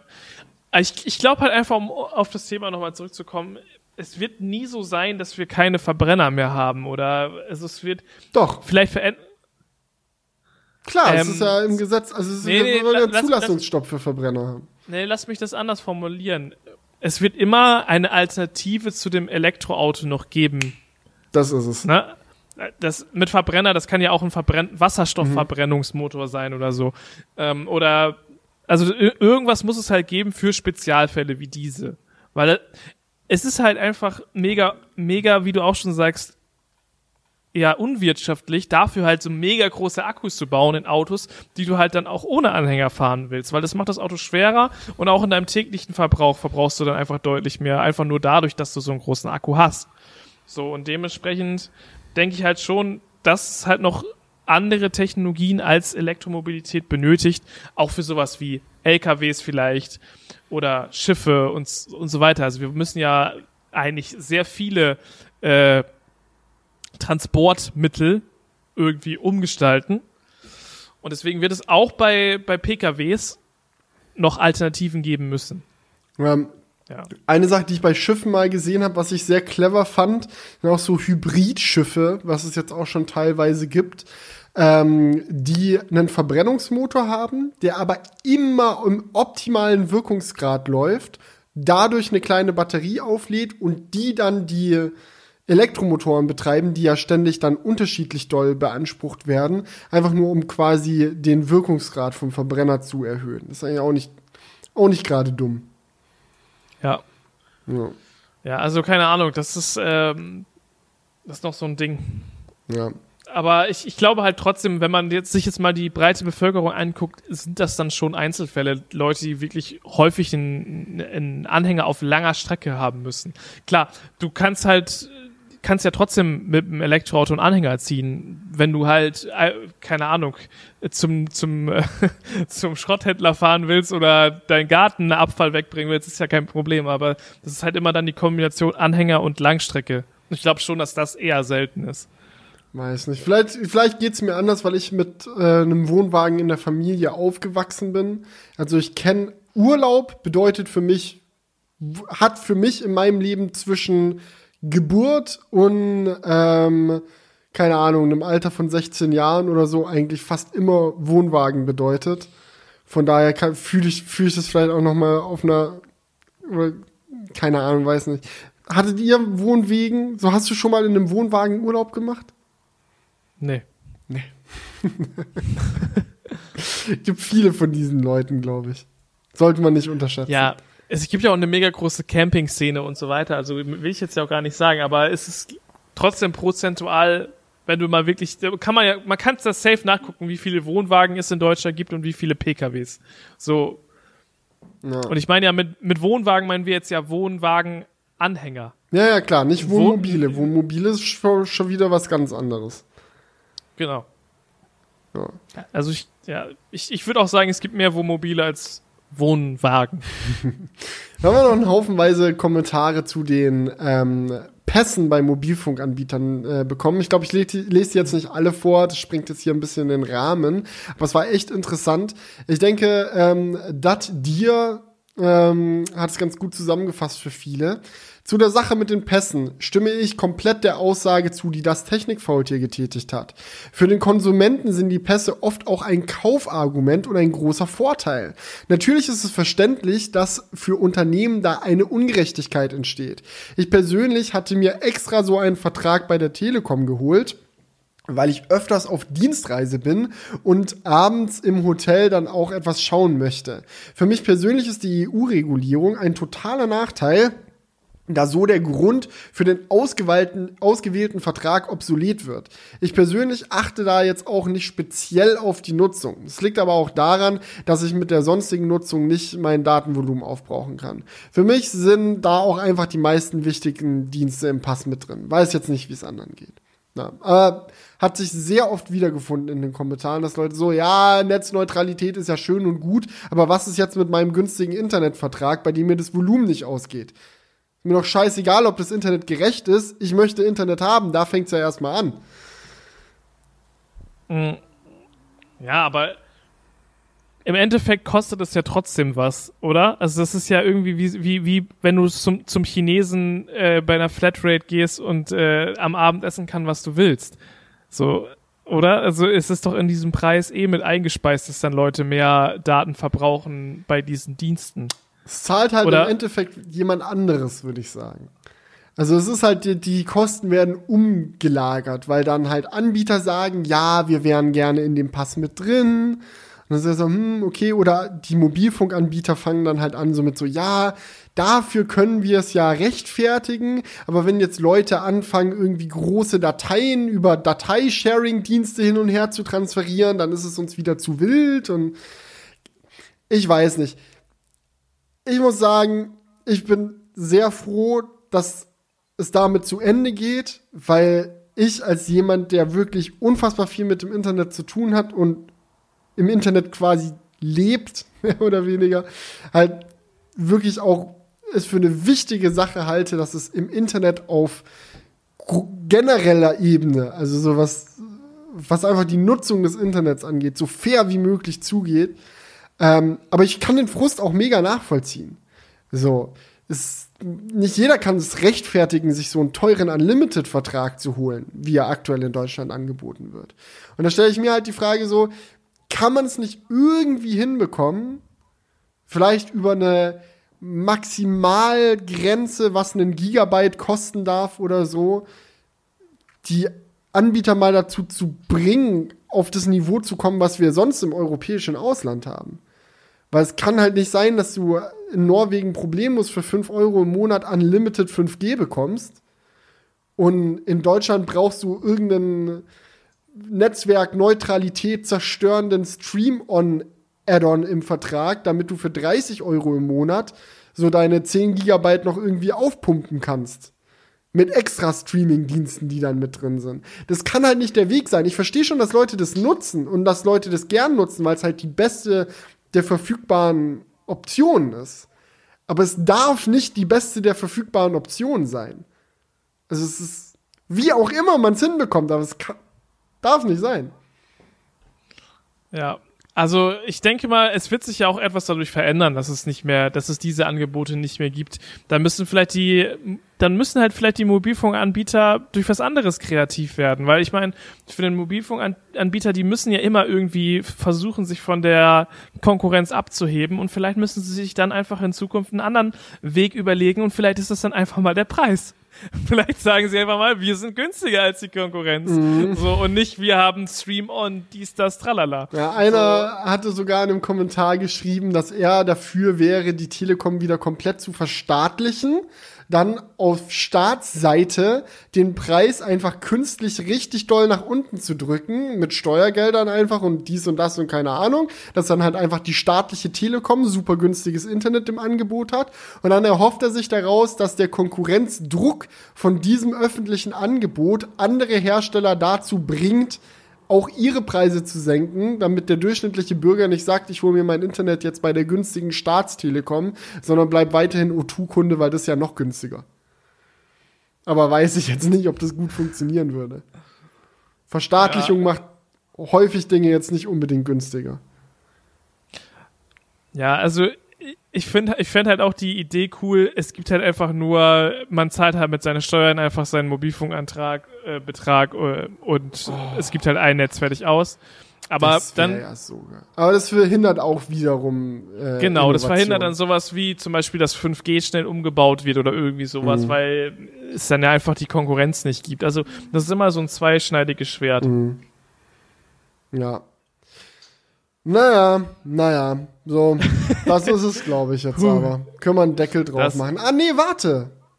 Es gibt noch eine Sache, die wir noch Wir müssen noch ein ernstes wollen. Wörtchen mit euch reden, Leute. Genau, wir machen nämlich Pause. Wir haben es ja schon angesprochen am Anfang äh, des Crewcasts. Äh, wie lange machen wir denn Pause? Weil äh, Felix macht, ähm, kann man, kann man. Ich fahre ja, in die Flitterwochen. Ich habe, ich sag's, ich sag's ja vor, wie vor der Hochzeit? Ja, vor der Hochzeit. Savalot. Ja. Ja, hat sich einfach angeboten, äh, hat da gerade gut reingepasst. Äh, Und ihr seid ja auch schon verheiratet. Wir sind ja auch schon verheiratet, offiziell. Aber ja, äh, wir fatzen zwei Wochen in die Flitterwochen. Ähm, es geht nach Amerika. Ich bin sehr hyped. Es wird richtig, richtig geil. Ich komme als großer Achterbahn-Enthusiast endlich mal in die Nähe der größten und besten Achterbahnen der Welt und habe tatsächlich auch noch irgendwie geschafft, eine Frau zu finden, die das für eine adäquate Flitterwochenreise hält. also das ist echt der, das ist echt der Jackpot des Jahrtausends. Deine Lache war auch ganz ganz Also jetzt mal, manchmal muss man auch für, die, für diese Dinge dann einfach dankbar sein. Ein, ein, ein Mensch gefunden, der mich für den Nerd liebt, der ich bin, mein Gott. Ähm. Also du machst eine Achterbahn-Rundreise. Nicht nur. Also wir machen auch ein bisschen was anders, ein bisschen Nationalparks und so zum Ausgleich. Aber wir werden viele große Achterbahnparks abklappern. Ich sehe mal endlich okay, Cedar Point von innen. Ich habe schon so oft, du ahnst nicht, wie viel Zeit ich in meinem Leben damit verbracht habe, Videos auf YouTube zu gucken, wo Leute ihre Lieblingsachterbahn bei Cedar Point ranken. Das ist natürlich mega nerdy, so brauchen wir gar nicht drüber reden, so, aber aus irgendeinem Grund gibt mir das was. Ich habe schon immer gefragt, ist Steel Vengeance wirklich die beste Achterbahn der Welt? Wie alle behaupten. Ich werde es herausfinden. Das kann man doch auch gar, das kann man gar nicht ranken, weil es ist so subjektiv. Das ist mega subjektiv, of course. Aber so. dafür, dass es so subjektiv ist, gibt es echt erstaunlich viele Leute, die sagen, dass Steel Vengeance die beste ist. ja. Nee, aber okay, man kann, man kann festhalten, du machst einen, einen Trip mit Entschleunigung und Beschleunigung. genau. Das ist der Plan. Und wie es sich für Flitterwochen gehört, arbeitet man natürlich nicht in den Flitterwochen. Ähm, genau. Dementsprechend haben wir uns auch dagegen entschlossen, irgendwie ein mobiles Crewcast-Setup oder so an den Start zu bringen. Ähm, wir sind dann, glaube ich, ab dem 5. Juni wieder für euch am Start. Da kommt dann wieder ein Crewcast. 5. Juni kann man sich eintragen. Mhm. Und bis, bis dahin könnt ihr einfach die letzten Episoden nochmal durchbingen. Genau. gibt noch genug Stoff da draußen. Ja. Aber es, es gibt auch die Hardcore-Crewcaster, die alles schon gehört haben. Ja, was machst du in der Zeit? Ich bin tatsächlich auch in den USA. Was? Das ist natürlich schon. Was? Das wusstest du natürlich. Weil es so eine ganz, wie sagen wir, rhetorische Frage. Ja, also Nee, also dementsprechend bin ich jetzt auch nicht abgeneigt von der Regelung. Ich hätte es wahrscheinlich durchgezogen mit dem mobilen, aber ich freue mich trotzdem, es nicht mitschleppen zu müssen, das Crewcast-Setup. Äh, weil wir sind äh, zwei Wochen in den USA äh, und drehen da Videos. Mhm. Ähm, ja, zu verschiedensten Themen. Ich bin gespannt. Und äh, ja, ich hoffe mal, da kommt nichts dazwischen. Weil, boah, du musst dich jetzt ja gerade nur ungünstig mit Corona das ist auch irgendwie meine größte Angst bei der ganzen Kiste. Das ist, ist, so mies, weil ich bin so Last Man Standing so in meiner Umgebung, was Corona angeht. So meine ganze ja. Familie ist durch, so viele von meinen Freunden und Bekannten, so alle schon so, manche schon so zum zweiten Mal Corona. Scheiß drauf. Und ich hatte noch nie Corona und ich möchte es auch wirklich nicht bekommen. Ähm, und wenn du es dann halt, also richtig mies natürlich, wenn du dich so auf dem Hinflug ansteckst, so im Flugzeug oder so. Weil dann, ja. bist du, ne, dann bist du dort, so denkst du dir so, geil, Roadtrip, Achterbahn fahren, Flitterwoche, äh, warum kriege ich auf einmal keine Luft mehr? Dann musst du dir irgendwo in den USA ein Quarantänehotel suchen, so, in das du dich dann reinquetscht, um da irgendwie zwei Wochen erstmal wieder gesund zu werden.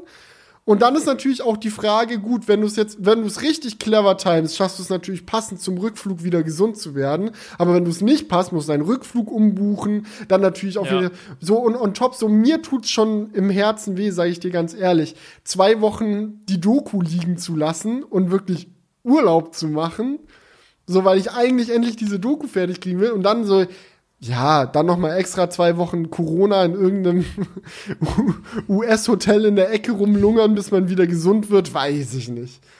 Ja, zumindest kannst du dann Doku weiterschneiden. so, außer du hast komplett Kopfschmerzen oder so. Nee, aber ja, das ist genauso. Intensivstation einfach. Oh no. Ja, das ist ja meistens Gott sei Dank aktuell nicht mehr der Fall, aber ich habe genau diese Befürchtung halt auch und äh, du bist dann da und dann zum Beispiel in New York musst du dir da ein, Hotel ziehen und ja, ver verpasst deinen Rückflug und dies und das. Ich weiß auch gar Günstiges nicht. Günstiges New Yorker Hotel dann einfach kurz ziehen. Du bist so in Manhattan eingesperrt so und denkst dir so, fuck. Shit. Und ich meine, das, da gibt's ja auch so viele Menschen auf engen Raum und das ist, du hast irgendwie einfach mhm. dann, es ist so ein, noch so ein Geschmäckle bei dieser ja, Reise. Langstreckenflug. Ja. Sind noch auf die coole Idee gekommen, noch ein Konzert zu besuchen vorher. Auf der einen Seite freue ich mich mega, auf der anderen Seite denke ich mir so, ah, naja. Immer fleißig ja, also, Hände waschen und Maske Paddy und ich sind die ganze Zeit so, so die ganze Zeit so jetzt äh, eine Woche vorher so gefühlt so am, am Aufpassen, dass bloß nichts passiert, äh, bloß alle Kontakte gering halten, so weil wir halt in Urlaub fliegen. Und äh, irgendwas kann aber immer passieren. Also so, das, äh, ich bin mal gespannt. Aber drückt uns die Daumen, wird schon hoffentlich alles äh, klappen und nicht schief gehen. Mhm. Und äh, dann hören wir uns im Juni wieder, Leute. Alright, ich freue mich. Vielen Dank für den entspannten Cast. Keine Sorge, wir kommen zurück. Genau, gar keine Sorge. Wann entscheidet Corona? Wenn alles, wenn alles gut geht, kommen wir perfekt gesund am 5. Juni zurück mit dem neuen Cast. Das wäre jetzt der Plan. Ansonsten machen wir Corona-Cast oder so. Mal gucken. Corona-Crew-Cast, genau. Optimal. Okay, Leute, dann bis zum nächsten Mal. Vielen lieben Dank äh, und äh, wir hören uns und sehen uns. Macht's gut. Ja. Ciao, ciao. Ciao. Wake up, honey, I made you breakfast. Fresh coffee and bagels too. A new day is waiting for us. We got lots of fun stuff to do. To the zoo and feed the monkeys. I can lend them your baseball cap. Let's make the day a very lot fun. Growing up is just a trap. Don't it seem